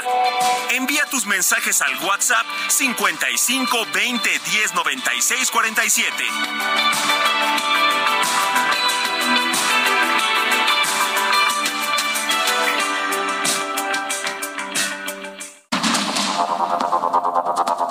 Continuamos con Sergio Sarmiento y Lupita Juárez por el Heraldo Radio.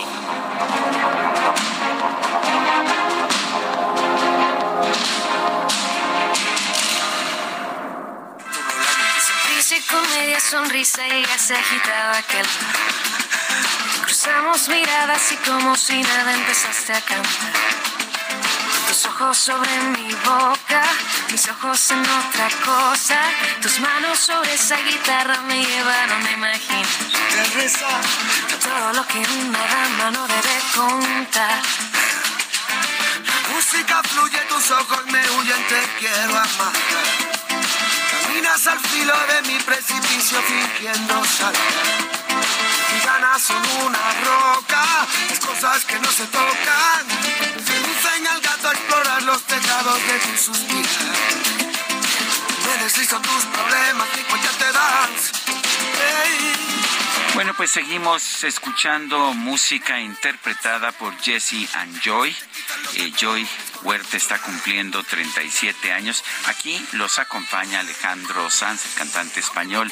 La canción se llama No soy una de esas. Deje enredar. Tiene buen ritmo, ¿no? Tiene buen ritmo esta canción. Y esperemos que Alejandro Sanz esté un poquillo mejor. Andaba por ahí de capa caída. Andaba triste. Sí, andaba tristón, andaba un poco deprimido, pero. Si quieres, le digo esperemos que, que tú estás dispuesta este, a papacharle un rato. Pues yo creo que mucha gente, ¿no, Sergio? Por estos comentarios que hizo tan, tan duros del momento en que estaba atravesando y esta confesión que hizo de que ya no podía más y todo el mundo empezó a hablar de cuestiones de apoyo para quienes atraviesan por situaciones De depresión. como esta. Ah, sí, a ver, cómo ese chisme no me lo sabía.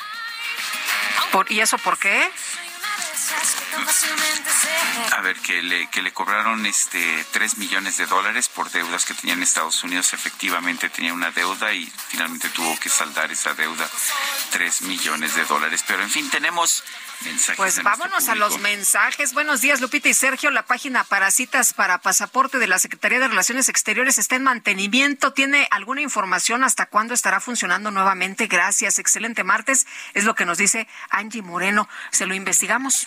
Pues sí, eh, pero creo que todos los políticos ahora están eh, más bien interesados en las campañas estas campañas anticipadas y no pues no tanto en los servicios que pudieran tener eh, las instituciones públicas dice otra persona. Saludos Sergio Lupita soy su radio escucha con sentido Jesús Díaz de Azcapotzalco. El error de la oposición es no tener posicionados desde ayer a sus aspirantes a puestos de elección popular al contrario de los maquiavélicos planes que emanan de Palacio, que ya tienen bien cachados a sus incondicionales ideológicos y aquellos funcionarios que seguirán cumpliendo los deseos de López cuando éste deje la presidencia. Buen día, Sergio Lupita, su servidor Reginaldo González, solo para comentar que destruir, ándale, a ver, ahí échate esa, ¿eh? Destruir también es transformar. Saludos es lo que nos dice don Reginaldo. Oye, ¿y, y ya viste esta Sí, foto de, de Marcelo Ebrard? Ah, la foto de Marcelo, sí, Sí. ya la vi. Que, a ver, descríbela, descríbela, para quien no la Ay, visto. no, bueno, pues es que están eh, subiendo, ya sabe usted, todas las eh, personas que quieren eh, la coordinación de, de la defensa de la cuarta transformación, pues sus actividades, ¿no? Están este, ahí muy activos en redes sociales también. Y bueno, pues eh, dice Marcelo Ebrard que él visitó un restaurante eh, y que estará compartiendo sus lugares favoritos de comida y cocina, ¿no? Pues sí, se ve, se, ve, se nota, ¿no? Que le gusta comer bien. Sí, se nota en el, en el volumen, en el volumen de la, del, Bueno, sí. digamos, del vientre. Pues si te interesa, mi querido Sergio, va a salir la guía del carnal. Y pregunta él cómo ven, pero pues se ve la fotografía y todo mundo tiene Muy una serio, actitud ¿verdad? muy, muy, este, pues ya sabes, muy reservada. Y el único que se ve que está como, pues Como no sé, muy eufórico, muy, eufo- ¿cómo dijiste? De payasito. No, no, eufórico, mi Pues querido yo lo vi Sergio. como de payasito. Es Marcelo Ebrard que pues está ahí, yo creo A que ver, está le preguntamos a Platanito ahorita que llegue, que llegue a ver si este, a ver, a ver, a ver qué, qué opina él. Ah, qué cosa. Y bueno, nos dicen que los chiles en nogada de este restaurante que está promocionando eh, Marcelo Ebrard que están buenísimos. Bueno, ya vi que te abstuviste de promocionar el nombre del restaurante, pero en fin, vámonos mejor Ay, con chéquelo, chéquelo en la guía del carnal. mejor vámonos con el Químico Guerra. El Químico Guerra. Con Sergio Sarmiento y Lupita Juárez. Químico Guerra, buenos días, ¿qué nos tienes esta mañana? que ya probablemente este domingo empiece a llover. Sergio Lupita está Ah, qué buena hasta hace unos noticia. minutos. Todas las eh, la, información en tiempo real que tiene la Agencia Oceanográfica y Atmosférica de los Estados Unidos, la famosa NOAA, con todos los desplazamientos. Se ve que la circulación anticiclónica va a continuar hasta el sábado, pero se empieza a debilitar ya un poquito y el, para el sábado va a estar eh, más débil esta circulación anticiclónica, que es uno de los prerequisitos y, y eh, digamos, eh, elementos constituyentes de estas tremendas olas de calor que hemos tenido, ¿no? Y la corriente en chorro subtropical, ya sabemos que debido al calentamiento global, a la disrupción de los patrones, el jet stream, este, la corriente de chorro que iba, bueno, que normalmente va, ¿no? Entre, en la frontera entre Canadá y Estados Unidos, se ha bajado, se, se desplazó hacia Texas y esto está empujando, inclusive que tengamos ahorita un frente frío totalmente atípico, porque se supone que los frentes fríos terminan a mediados de mayo y seguimos teniendo uno. Y hay un canal de baja presión. En frente, todas estas condiciones nos dicen que para el domingo vamos a poder gozar de algo de lluvias. Pero fíjense, nosotros hemos estado con un eh, calorón tremendo, agobiados, tenemos estrés de calórico, ¿no? Pero hay eh, seres que comparten con nosotros nuestra vida, las plantas, que están sufriendo un estrés hídrico y no pensamos mucho en ellas, ¿no? Fíjense que un nuevo estudio de la Universidad del Estado de Washington, nuevecito, acaba de salir, liderado por el doctor Michael Knoblauch, director de ciencias biológicas en la Universidad Estatal de Washington, demuestra que las plantas sienten cuando algo las toca. No tienen un sistema nervioso que podría decir, bueno, pues los nervios eh, detectan, ¿no? Eh, cuando algo eh, toca una la piel o una célula y las plantas no lo tienen, pero sin embargo lo detectan. En una serie de experimentos, células individuales de plantas respondieron al toque de un bastón muy fino de vidrio, del grueso de un cabello, ¿verdad? Es eh, un bastón de investigación científica, enviando ondas de señales de calcio a otras células de la planta. Y una vez que cesó la presión, estas células enviaron ondas de menor longitud de onda y mayor frecuencia. En tanto que la ciencia ya sabía que las plantas responden al tacto, este estudio demuestra que las células de las plantas envían señales de diferentes señales diferentes cuando el toque inicia y cuando termina. Escribe el doctor Knobloch, aquí lo estoy citando, en la revista Nature es sorprendente que tan finamente, qué tan finamente sensitivas son las células de las plantas al grado de poder discriminar cuándo y durante cuánto tiempo y con qué presión algo las está tocando.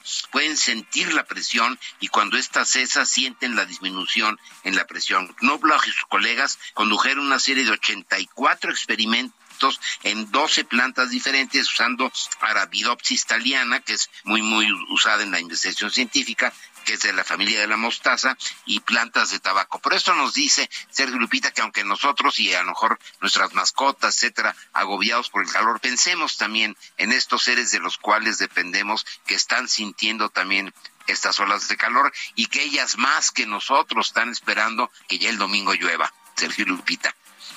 Muy bien, Químico Guerra, esperemos que, que ya llueva. Estaba lloviendo este las predicciones y sí parece que se acerca la lluvia, no sé cuándo, pero se acerca. Gracias, Químico, un fuerte abrazo. Igualmente, para ti también, Lupita. Gracias, Químico. Muy buenos días. Ya decíamos ayer que en León nos mandaron unas imágenes, un videíto donde ya está lloviendo poquito, pero ya les llovió.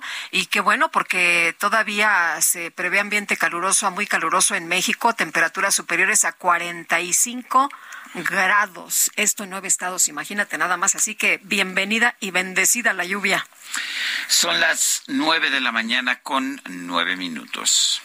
Cámara, pues va, pongan la música, hijo.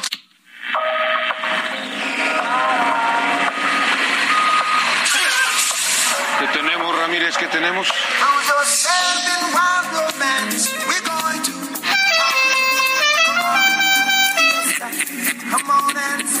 La micro deportiva.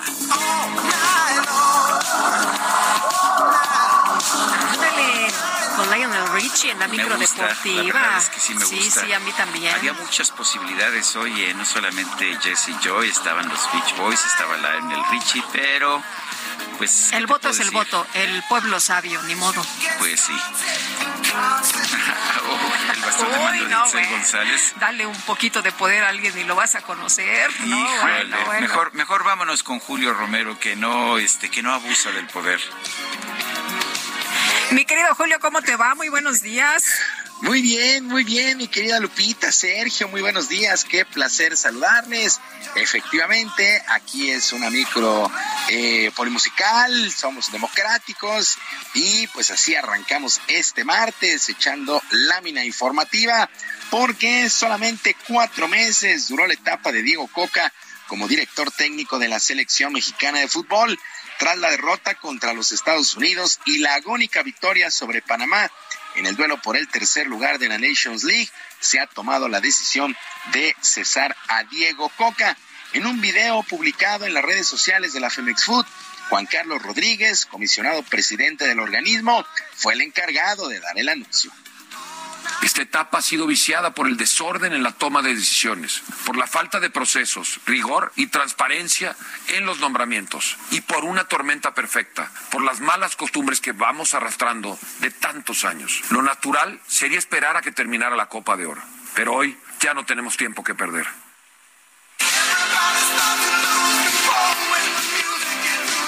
Una decisión que tomó por sorpresa a todo mundo, sobre todo justamente antes de esta Copa Oro.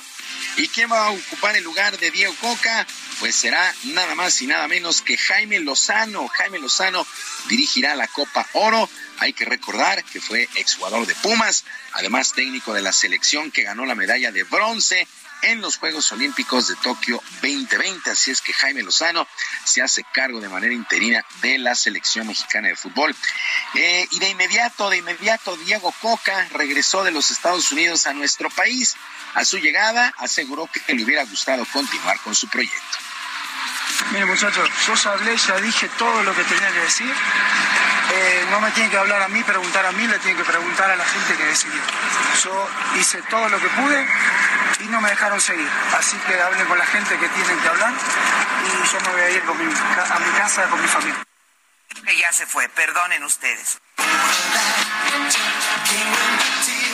Pues son las palabras de Diego Coca. Mucha, mucha presión sobre este técnico. El que también llegó a nuestro país fue Iván Cisniega, nuevo presidente ejecutivo de la Femex Food, quien no quiso ir más a fondo en el caso y se limitó a pedir apoyo al nuevo timonel interino. Jimmy Lozano tiene, además de una relación con muchos de los jugadores, es un técnico joven, un técnico que pudiera ser parte en el futuro de un proceso, no necesariamente que él lo encabece, pero le vemos potencial para eso y, eh, creemos que él es la persona idónea para tomar este compromiso tan a corto plazo. Y vamos a apoyarlo, vamos a apoyarlo con todo lo que podamos. Entendemos que él está aceptando un reto difícil, lo entendemos de esa manera, lo vamos a apoyar con todo. Pues así las cosas con la selección mexicana de fútbol que arranca su participación en la Copa Oro el próximo el próximo domingo allá en Houston. A ver qué es lo que sucede. Llamó poderosamente la atención esta esta decisión.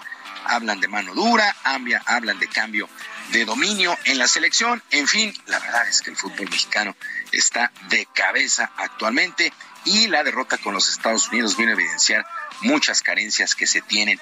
Bueno, en otras cosas, actividad en el béisbol de las grandes ligas. El día de ayer, los cachorros de Chicago blanquearon ocho carreras por cero a los piratas de Pittsburgh. En otra blanqueada, los Marlins de Miami, 11 por 0 sobre los azulejos de Toronto. Mientras que el mexicano Joey Meneses se fue de 4-1 con una carrera anotada para los nacionales de Washington que cayeron ocho carreras por seis ante los Cardenales de San Luis, mientras que Alex Verdugo, el jardinero de las Medias Rojas de Boston, tuvo una gran jornada, se fue de 4-2 con cuatro carreras producidas para estos patirrojos que vencieron nueve por tres a los mellizos de Minnesota en lo más destacado de la jornada de este lunes, mientras que en Liga Mexicana se puso en marcha la segunda mitad de la temporada después del Juego de las Estrellas allá en Tabasco. Dos duelos el día de ayer, los mariachis de Guadalajara vencieron siete carreras por dos a los tecolotes de los dos Laredos y aquí en el estadio Alfredo Harp los Diablos Rojos cayeron 11 carreras por 5 ante los Sultanes de Monterrey en la serie más añeja de todo el circuito. Roberto Kelly, manager de los Sultanes, espera remontar el tercer lugar que tiene en el standing de la zona norte para llegar a la cima. Bueno, sí, yo creo que cada victoria aquí en adelante va a ser importante porque estamos dando una edición bastante difícil, así que eh, cada partido tiene, tiene, un buen significado. Bueno, sí, obviamente creído en el proceso y, y, obviamente son muchachos que, que dan el 100% en el terreno y, y, últimamente las cosas no han estado saliendo bastante bien, así que tenemos que aprovechar cada victoria porque un juego que ganaron, un partido no tengo que ganar.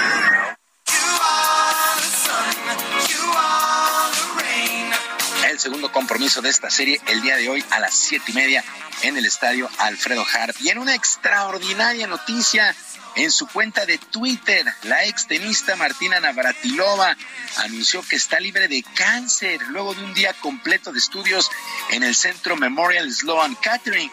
Navratilova, de 66 años de edad, anunció el pasado mes de enero que fue diagnosticada con esta enfermedad en la garganta y en los senos.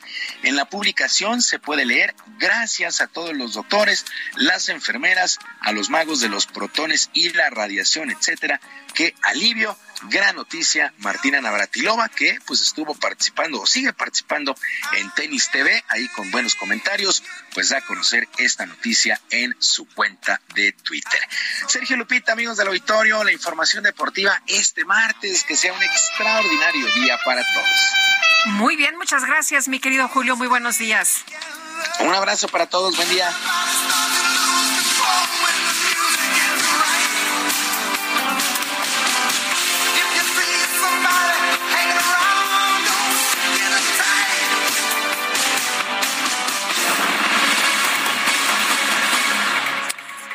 Ay, el que quiera azul celeste, que le cueste. Bueno, azul marino también, no importa.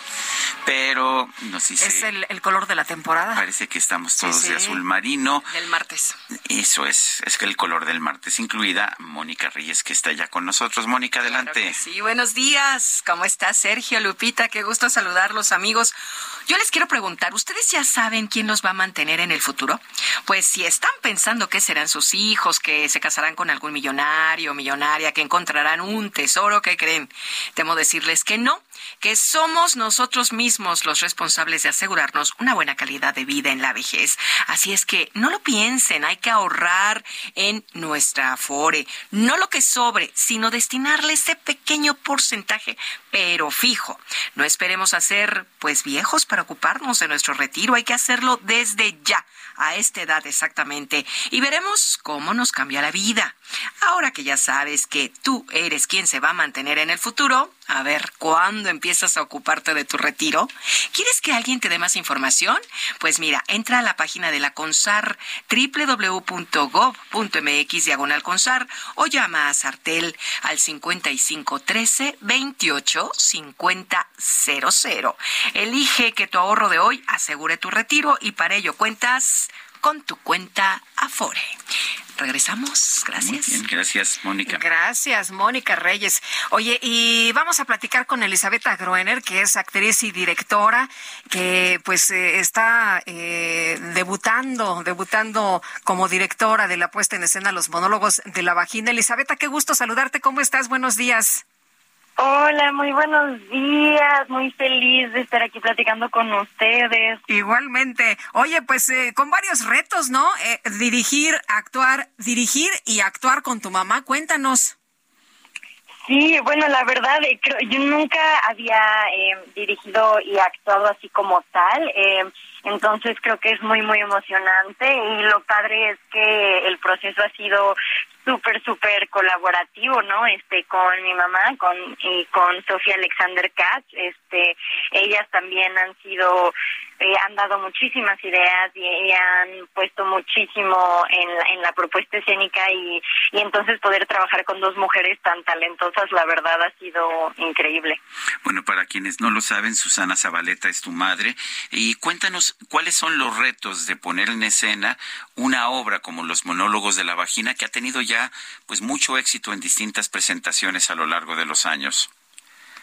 Mm, creo que el, mm, el reto en sí creo que más bien es eh, poner una apuesta distinta, ¿no? Este, creo que todos conocemos, ¿no? Lo- la apuesta de los monólogos de la vagina, las tres mujeres en unas sillas y no platicando como si fuera un no un podcast así muy íntimo este creo que esa es una apuesta que ha funcionado muchos años este pero al mismo tiempo creo que también está muy padre tener la oportunidad de hacer algo completamente diferente, ¿no? A esa apuesta y ponerle una música distinta y luces distintas, un vestuario distinto, este, que es otra forma de verlo. Entonces creo que más bien el reto es en cómo va a ser recibida esta reinterpretación, ¿no? Este, si, si, si va a ser bien recibida, si a lo mejor eh, no, no se va a entender del todo el porqué de las cosas, o a lo mejor sí, ¿no? Entonces más bien creo que ese es el reto, como sacar un poco esta apuesta que tanto conocemos de,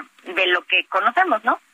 Eh, eh, ¿cómo es trabajar con eh, Susana Zabaleta, pero también con Sofía Alexander Katz, que nos mencionabas? Pues son dos grandes actrices, pero pues tú también tienes una muy buena trayectoria y ahora que estás de directora, ¿cómo ves, cómo, cómo las ves, cómo ha sido eh, pues eh, participar las tres en este proyecto? Ha sido eh, increíble con Sophie. Bueno, ella también estudió en Inglaterra, las dos estudiamos en Inglaterra, entonces este creo que las dos estamos muy familiarizadas con este tipo de procesos y entonces fue algo increíble porque ella tiene una experiencia, un talento y, y una creatividad enorme y yo sentía que yo apenas estaba pensando una idea y ella ya la había ya la había hecho, ya la había dicho, ya la había hecho tres veces mejor y ya estaba en lo que sigue, ¿no? Entonces yo sentía así como wow, o sea, realmente poder aprender de ella, eh, que yo sentí que vibrábamos en una misma frecuencia también, fue increíble. Y con mi mamá, pues es completamente lo opuesto, ella tiene una forma de ver la vida completamente única y que no sé, entonces luego cuando decía ideas, no daba ideas de, ay, ¿por qué no hacemos esto? Y esto debe de ser así, y no sé qué. Y, y la verdad era increíble porque son cosas que yo nunca lo, lo hubiera pensado así, ¿no? Es completamente original, es única, entonces, pues igual aprender de ella, ¿no? Y ella tiene muchísima experiencia igual, este, ella nunca había estado en un proceso eh, así, ¿no? Como un poco más hori- horizontal, este, no tan vertical, entonces, este, creo que, bueno, y la verdad es que no parecía, ella parecía que como pez en el agua, ¿no? Este, entonces, sí, la verdad increíble poder estar, poder trabajar con mujeres tan talentosas, este, montamos rapidísimo la obra, creo que solo tuvimos cinco ensayos, entonces, este, estuvo padrísimo. ¿Dónde, ¿Dónde podemos ver estos monólogos de la vagina? Eh, en- estamos en el nuevo Teatro Libanés. Eh, los martes nada más nos quedan tres funciones, contando la de hoy, eh, a las 8 pm. Y a propósito que andas, andas en Tok Tok también. Sí, también estoy en Tok Tok, es los viernes, sábado y domi sábados y domingos en el Centro Cultural San Ángel. En, en Tok Tok nos vamos alternando los elencos, entonces ponemos siempre en redes sociales cuando vamos cada quien a dar función y así, entonces este sí, nada más es como estar al pendiente de las redes sociales eh, a ver quién da función, ¿no? Muy bien, Elizabeth, Elisabetta Gruner, actriz y directora, gracias por conversar con nosotros. Muchas gracias. Buenos días. Bueno, Tú que eres Eh, teatrera. Yo soy teatrera Muy y fíjate teatrera. que a, a mí yo he visto mucho a Sofía Alexander Katz porque ella tiene mucho, mucho trabajo en teatro y me encanta, es de mis favoritas. Y bueno, pues esta que es una puesta en la escena, Sergio, que ya tiene muchísimos años y que siempre se presenta con gran éxito. Y bueno, pues ahora vamos a, a ver, vamos a ver qué tal con Susana Zabaleta y Elisabetta. Vamos a, a una pausa. Nuestro número para que nos mande mensajes de WhatsApp es el 55 2010 96 47. Regresamos en un momento más. música fluye, tus ojos me huyen, te quiero amar. Caminas al filo de mi precipicio fingiendo saltar. Y ganas una roca, las cosas que no se tocan. A explorar los tejados de tu suspirar. Me deslizo tus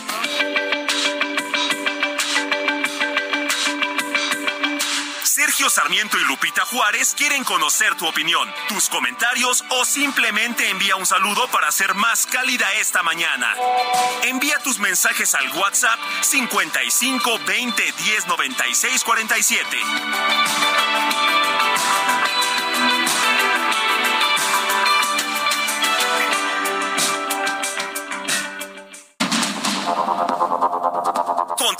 Con Sergio Sarmiento y Lupita Juárez por el Heraldo Radio.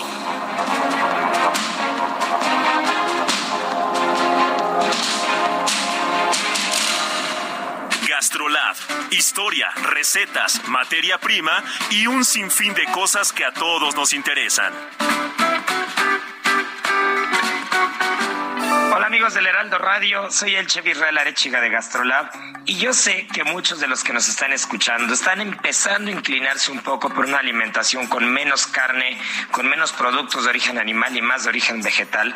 Así que hoy traigo una receta espectacular que es un paté de champiñones con nueces que bien puede sustituir estos patés de carne, esos patés tradicionales y que sabe espectacular. ¿Qué es lo que necesitamos? 300 gramos de champiñones, un poquito de cebolla blanca picada finamente, muy poco ajo, esto es opcional, 30 gramos de nueces, 50 gramos de miga de pan, puede ser un pan que nos haya sobrado del día antes y únicamente usamos la parte blanca, 30 mililitros de aceite de oliva extra virgen, un poquito de sal, pimienta y si queremos todo este paté lo podemos untar en un par de rebanadas bien planchaditas con aceite de oliva y ahora sí a disfrutar. ¿Cómo se hace? Busquen en gastrolabweb.com paté de champiñones con nueces y no hay fallo.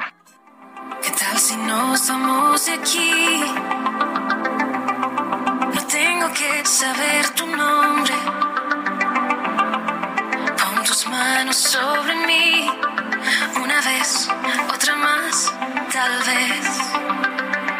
Mm, quizás se vuelva amor o solo es físico. Quizás se vuelva a ver o solo sea un adiós.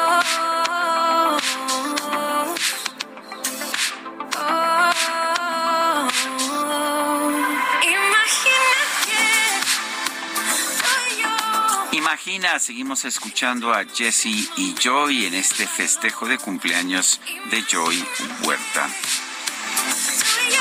Imagínate que vamos a su fiesta, mi querido Sergio, imagínate. Oye, y pues la música de hoy, y la verdad que les ha gustado a nuestros amigos del auditorio, la están disfrutando y eso nos da mucho, mucho gusto. Vámonos a los mensajes. Hola equipo H, Sergio y Lupita, mi dúo dinámico. Muchas gracias por los boletos para Riverdance, un espectáculo de belleza y talento. Fue algo extraordinario y lo agradezco al mil. Nunca cambien, o sea, never change. Nos dice María Eugenia Lugo. Doña María Eugenia, qué bueno que disfrutó.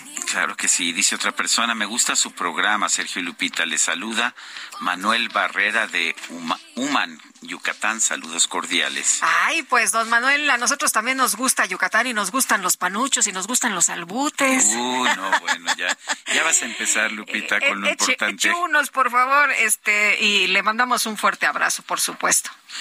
Dice otra persona, una enorme felicitación al personal de salud y personal administrativo de las diferentes instituciones que pese a las malas decisiones de los políticos luchan por brindar a los pacientes todo lo mejor que pueden y tienen a pesar de que no tienen el equipo ni materiales ni medicamentos ni las plazas y puestos que les corresponden.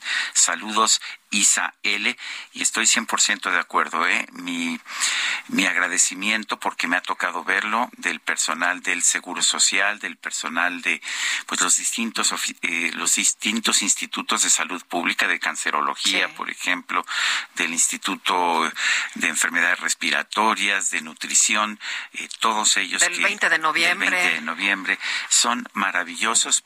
Ellos no tienen la culpa de que no se les den los recursos. O sea, talento y médicos buenos sí hay. Son las nueve con treinta y cuatro minutos. Vamos con Mónica Reyes. Mónica, adelante, ¿qué nos tienes? Muchas gracias, Sergio Lupita, amigos de nueva cuenta. Bueno, pues qué les tengo, que queremos que llueva y si ustedes, y eso sucede, ¿verdad? ¿Están listos para la temporada de lluvia? Bueno, pues que esta temporada no nos agarre desprevenidos. Hay que aprovechar la gran venta Imper de Comex. Hay que comprar con la tarjeta de crédito Citibanamex y obtener hasta 30% de descuento. ¿En qué? En impermeabilizantes y aislantes térmicos. Además, son nueve meses sin intereses en compras mínimas de cinco mil pesos. ¿Qué esperan, amigos, para disfrutar esta promoción? La vigencia es del 24 de abril al 9 de julio de este 2023. Las condiciones en citibanamex.com diagonal promociones. El CAT promedio es de 83.4% sin IVA, calculado el 17 de marzo del 2023 y vigente al 17 de septiembre de este 2023. Muchas gracias. Muy bien, gracias a ti, Mónica Reyes. Son las nueve con treinta y cinco minutos. Vamos con un resumen de la información.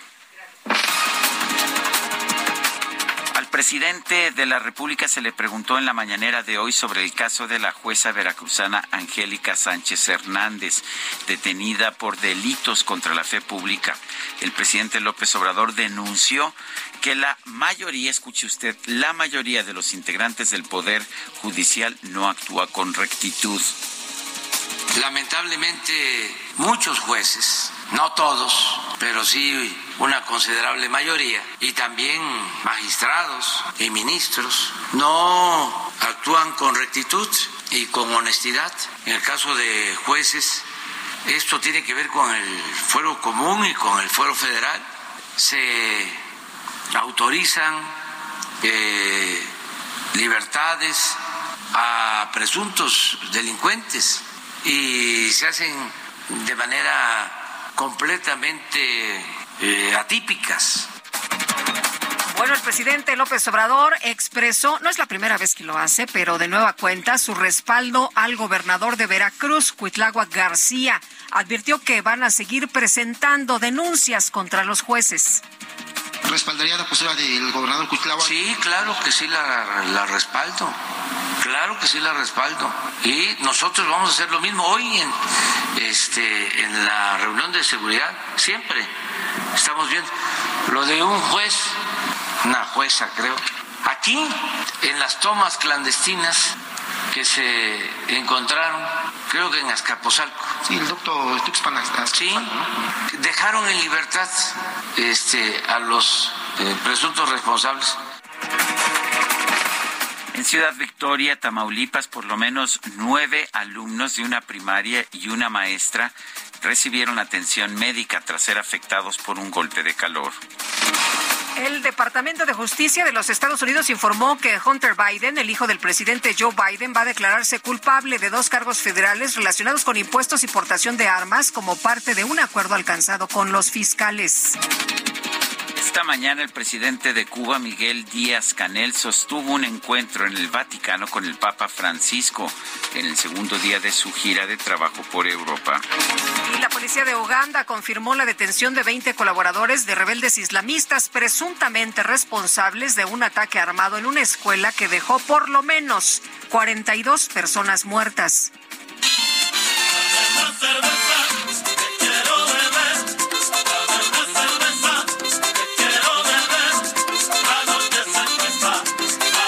Alianza Nacional de Pequeños Comerciantes, la ANPEC, dio a conocer que debido a la ola de calor que afecta a nuestro país en las últimas semanas, se ha registrado un incremento en la demanda de bebidas envasadas. El organismo destacó que el consumo de refrescos de cola subió 32.9%, el de agua embotellada mineral y de sabor creció 56.6%, mientras que la demanda de cerveza se ha incrementado en un 80%. Pues la cerveza por arriba de todas las demás bebidas. Ah, es que quita la calor. Así.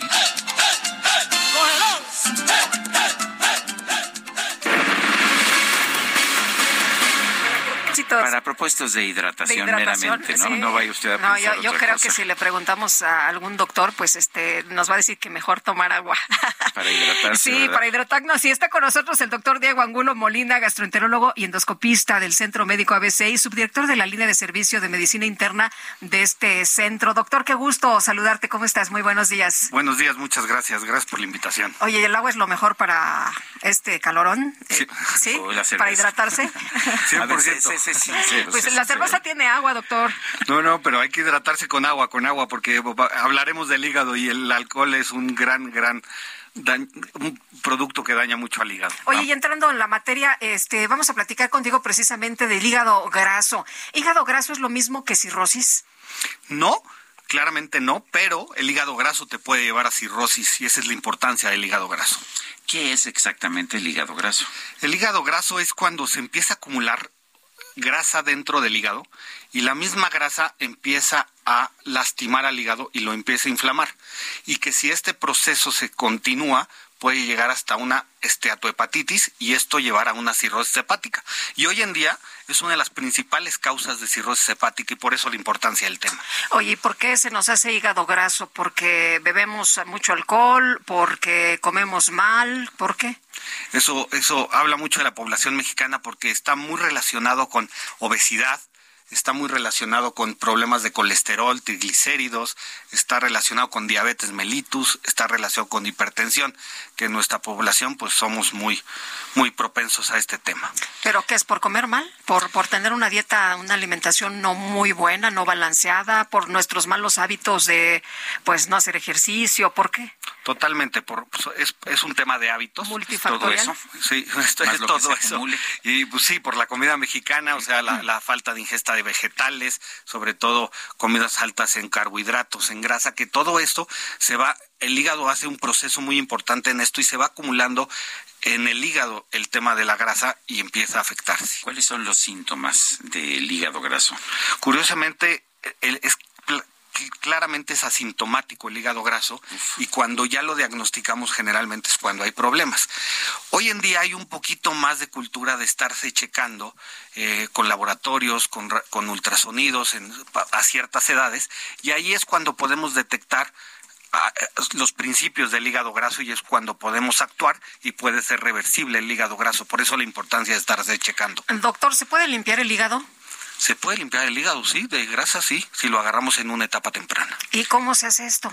Pues claramente cambiando los hábitos, eh, controlando el niveles de azúcar, controlando niveles de colesterol, triglicéridos, que esto va a ayudar mucho el ejercicio, el cambio de dietas ricas en grasas, ricas en carbohidratos, y esto va a O sea, no es tomando aceititos y poniendo los pies en sales no sé de qué. Y... No, porque hay muchos, muchos productos. He visto. productos que venden tratando de, de, de, hacer mercadotecnia con el tema de limpieza del hígado y pueden llegar a ser peligrosos porque no conocemos sus, sus sustancias. Dices que es asintomática esta condición, entonces, pues, ¿cómo le hago? ¿Cómo, cómo me hago revisar para ver si, si tengo este problema de hígado graso que parece que es bastante común. Bueno, se recomienda eh, a cierta edad, a los 45 años, tener revisiones, empezar a los 45 años, tener revisiones de laboratorios, de ver cómo está colesterol, triglicéridos. Y cuando un paciente tiene problemas de obesidad, que tiene familiares con diabetes mellitus, que tiene antecedentes de hipertensión arterial, esos pacientes tienen que ser más conscientes de que tienen una carga genética que puede producir más este tipo de enfermedades y checarse antes. Entonces se tienen que estar checando el azúcar, el colesterol, triglicéridos y ahí se puede detectar el hígado graso. Doctor, ¿por qué es tan importante el hígado para el cuerpo? ¿Es el laboratorio, es el que filtra todo lo que lo que pasa en el organismo? Produce un sinfín de sustancias que sí son muy importantes para para toda la función, pero y a gran medida sí tiene un filtro de muchas sustancias que pueden ser dañinas y si no se filtran a través del hígado, como en la cirrosis hepática, producen muchas consecuencias. Si uno tiene hígado graso, ¿cuál es el tratamiento que se recomienda? El tratamiento es cambio en el estilo de vida mucho, en, en algo mucho más sano. Eh, controlar los niveles de azúcar son muy importantes, el, lo que conocemos como el síndrome metabólico, controlar la presión arterial, controlar el azúcar, ejercicio y hay muchos eh, suplementos alimenticios como el omega 3. Sana? Una vida sana puede llegar a controlar el hígado graso, correcto. Ya, ya ve cómo es, doctor. Este, eh, ¿Qué pasa si, si no...? Es, es, que Lupita no hace ejercicio, pero bueno. Eh, no, doctor, al rato Aquí le, la estamos al rato le platico. Este, ¿Qué pasa si no, una vez que, que ya, porque así somos muchos, ¿no? Que lo dejamos pasar, ay, sí, bueno, ya sabemos, pero pues no pasa nada, hombre, al rato se me quita o este, con algún tratamiento que, que me den por ahí, este, lo voy a solucionar. ¿Qué pasa? Es, eso pasaba mucho antes cuando la gente se hacía ultrasonido, que a veces lo diagnosticamos así, los ultrasonidos por alguna razón, los, los radiólogos nos reportaban hígado graso y no hacíamos mucho caso porque no conocíamos tanto la enfermedad y por eso empezó a haber mucha cirrosis de origen desconocida hasta que encontramos que era el hígado graso. Eh, si nosotros no hacemos nada y, el, y nosotros no cambiamos nuestro estilo de vida, el hígado se va a ir inflamando, inflamando, se van a ir alterando las pruebas de función del hígado y si no esto no se puede llegar a controlar, puede llegar a producir cirrosis, que eso ya es una enfermedad. ¿Hasta qué punto es sano una copita de vino o un, vaso de cerveza o un tequilito? Pues yo creo que todo con medida se vale y en esta vida hay que comer rico y hay que beber de repente, pero el chiste es tener un equilibrio y, y para que el cuerpo no lo, no lo, no lo usemos de más. Doctor, decía usted de la, comida mexicana y, pues la mayoría son cosas que, que son fritas, ¿no? Este, ahí cómo, cómo le hacemos. Pues mira, es que tenemos que cambiar un poco el chip. O sea, es una delicia la comida mexicana, pero sí usamos todo lo, como bien dices, todo es frito. Entonces, eh, tratar de de repente quitar esas grasas eh, y estarse checando, porque hay gente que, que nunca en su vida se hace se hace estudios, por ejemplo, y cuando ya los revisamos pues están muy avanzados, pero aumentar mucho el consumo de vegetales es una de las de las consejos que puedo dar. Muy bien, pues doctor Diego Angulo Molina, muchas gracias por platicar con nosotros esta mañana y para quienes quieran, ahí en el ABC, ¿verdad? Sí, ahí en la página Centro Médico ABC, con mucho gusto tienen toda la información. Muchísimas gracias, buenos días. Buenos días. Y pues, ¿qué tal el calor, eh? Nos ha pegado fuerte, no da tregua, y si no nos da tregua aquí a, a los capitalinos, mucho menos allá en el estado de Nuevo León. Juan Teniente nos tiene un reporte. Adelante, Juan. Muy buenos días, Sergio y Lupita. Los saludo desde esta mañana calurosa en Monterrey, Nuevo León. Estamos alrededor de 28 grados centígrados y se espera que para las 10 de la mañana superemos los 30 grados y ya para mediodía tengamos nuevamente los 44 grados que son los oficiales que registró Protección Civil el día de ayer durante su operativo de hidratación. ¿Qué consiste este? En entregar agua fresca a las personas que se encuentran alrededor de los, de los hospitales, de las estaciones del metro, también de las paradas de autobús o los lugares que son con mucha concurrencia de los regiomontanos. Así también hemos tenido problemáticas con eh, algunos transformadores que han tronado por el uso de Mien Split o bien como los conocen ustedes allá, los climas, que esto ha provocado problemas en la electricidad. Así también hay algunos sectores que por la cuestión de la misma energía que se ha saturado, dejan de funcionar las bombas y hay lugares como municipio de García, de Escobedo, parte norte de Apodaca, donde eh, no hay suministro de agua y los municipios, los alcaldes, han llevado pipas, como se hizo el año pasado en, la sequía, han llevado pipas para darle suministro. Así el calor en Monterrey, todavía nos falta esta semana y posiblemente la otra también. Saludos Sergio, saludos Lupita, buenos días. Muy bien, pues eh, gracias, gracias a Juan Teniente por esta información. Son las nueve de la mañana con cuarenta y siete minutos.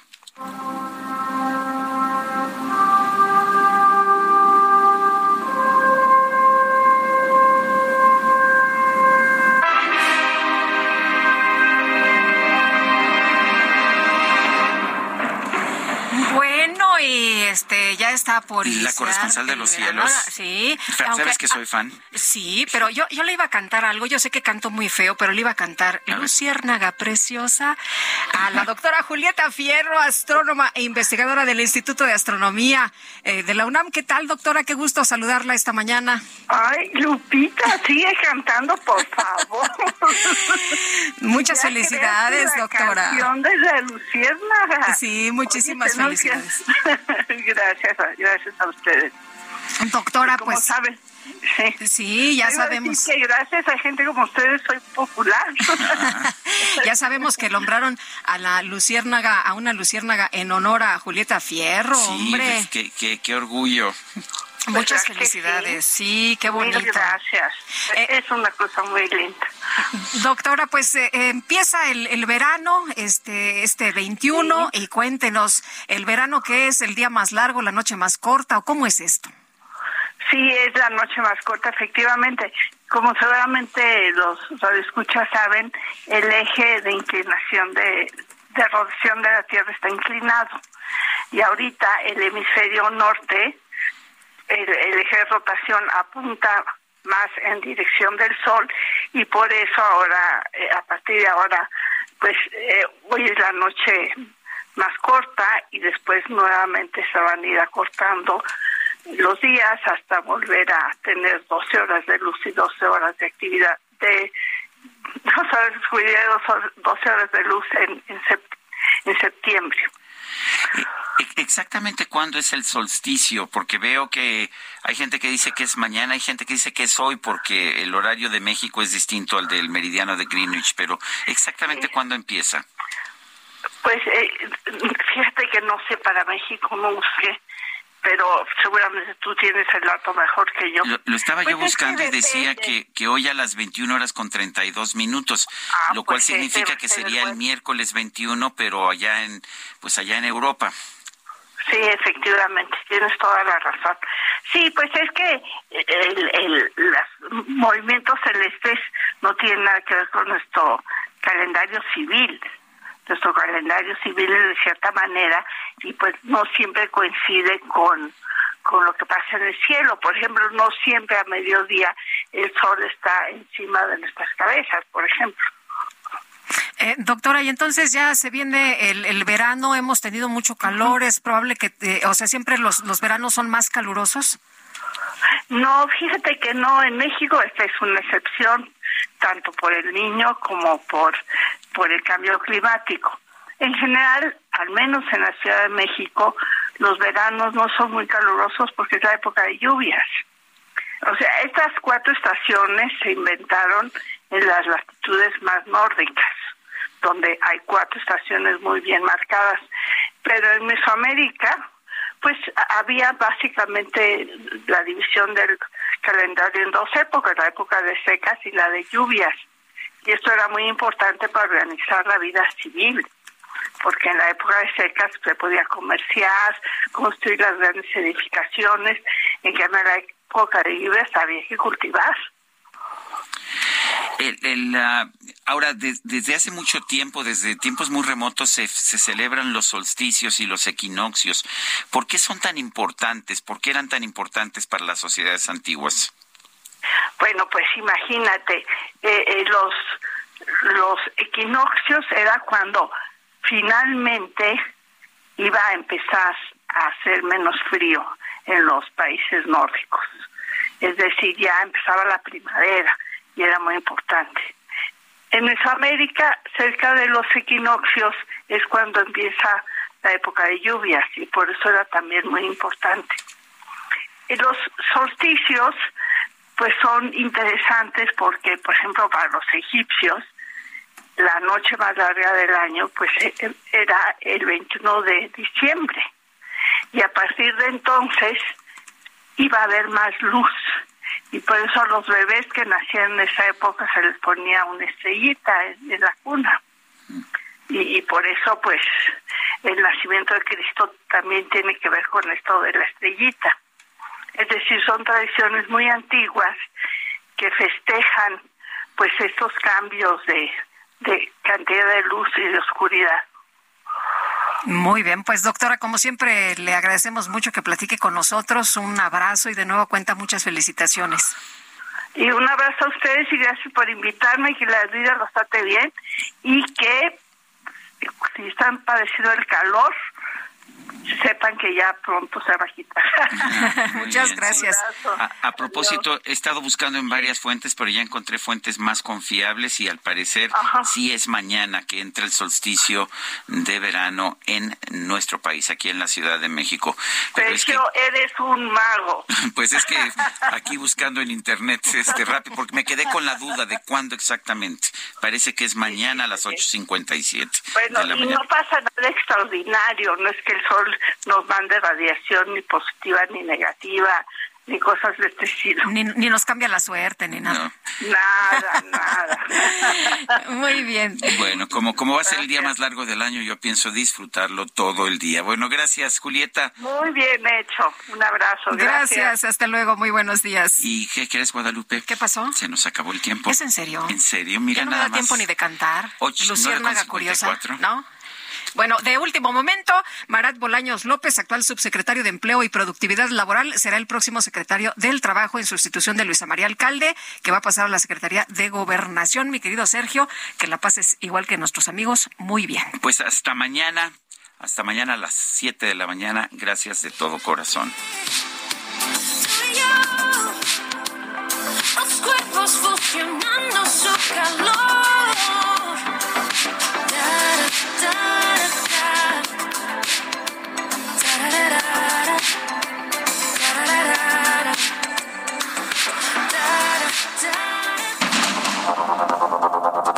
Heraldo Media Group presentó Sergio Sarmiento y Lupita Juárez.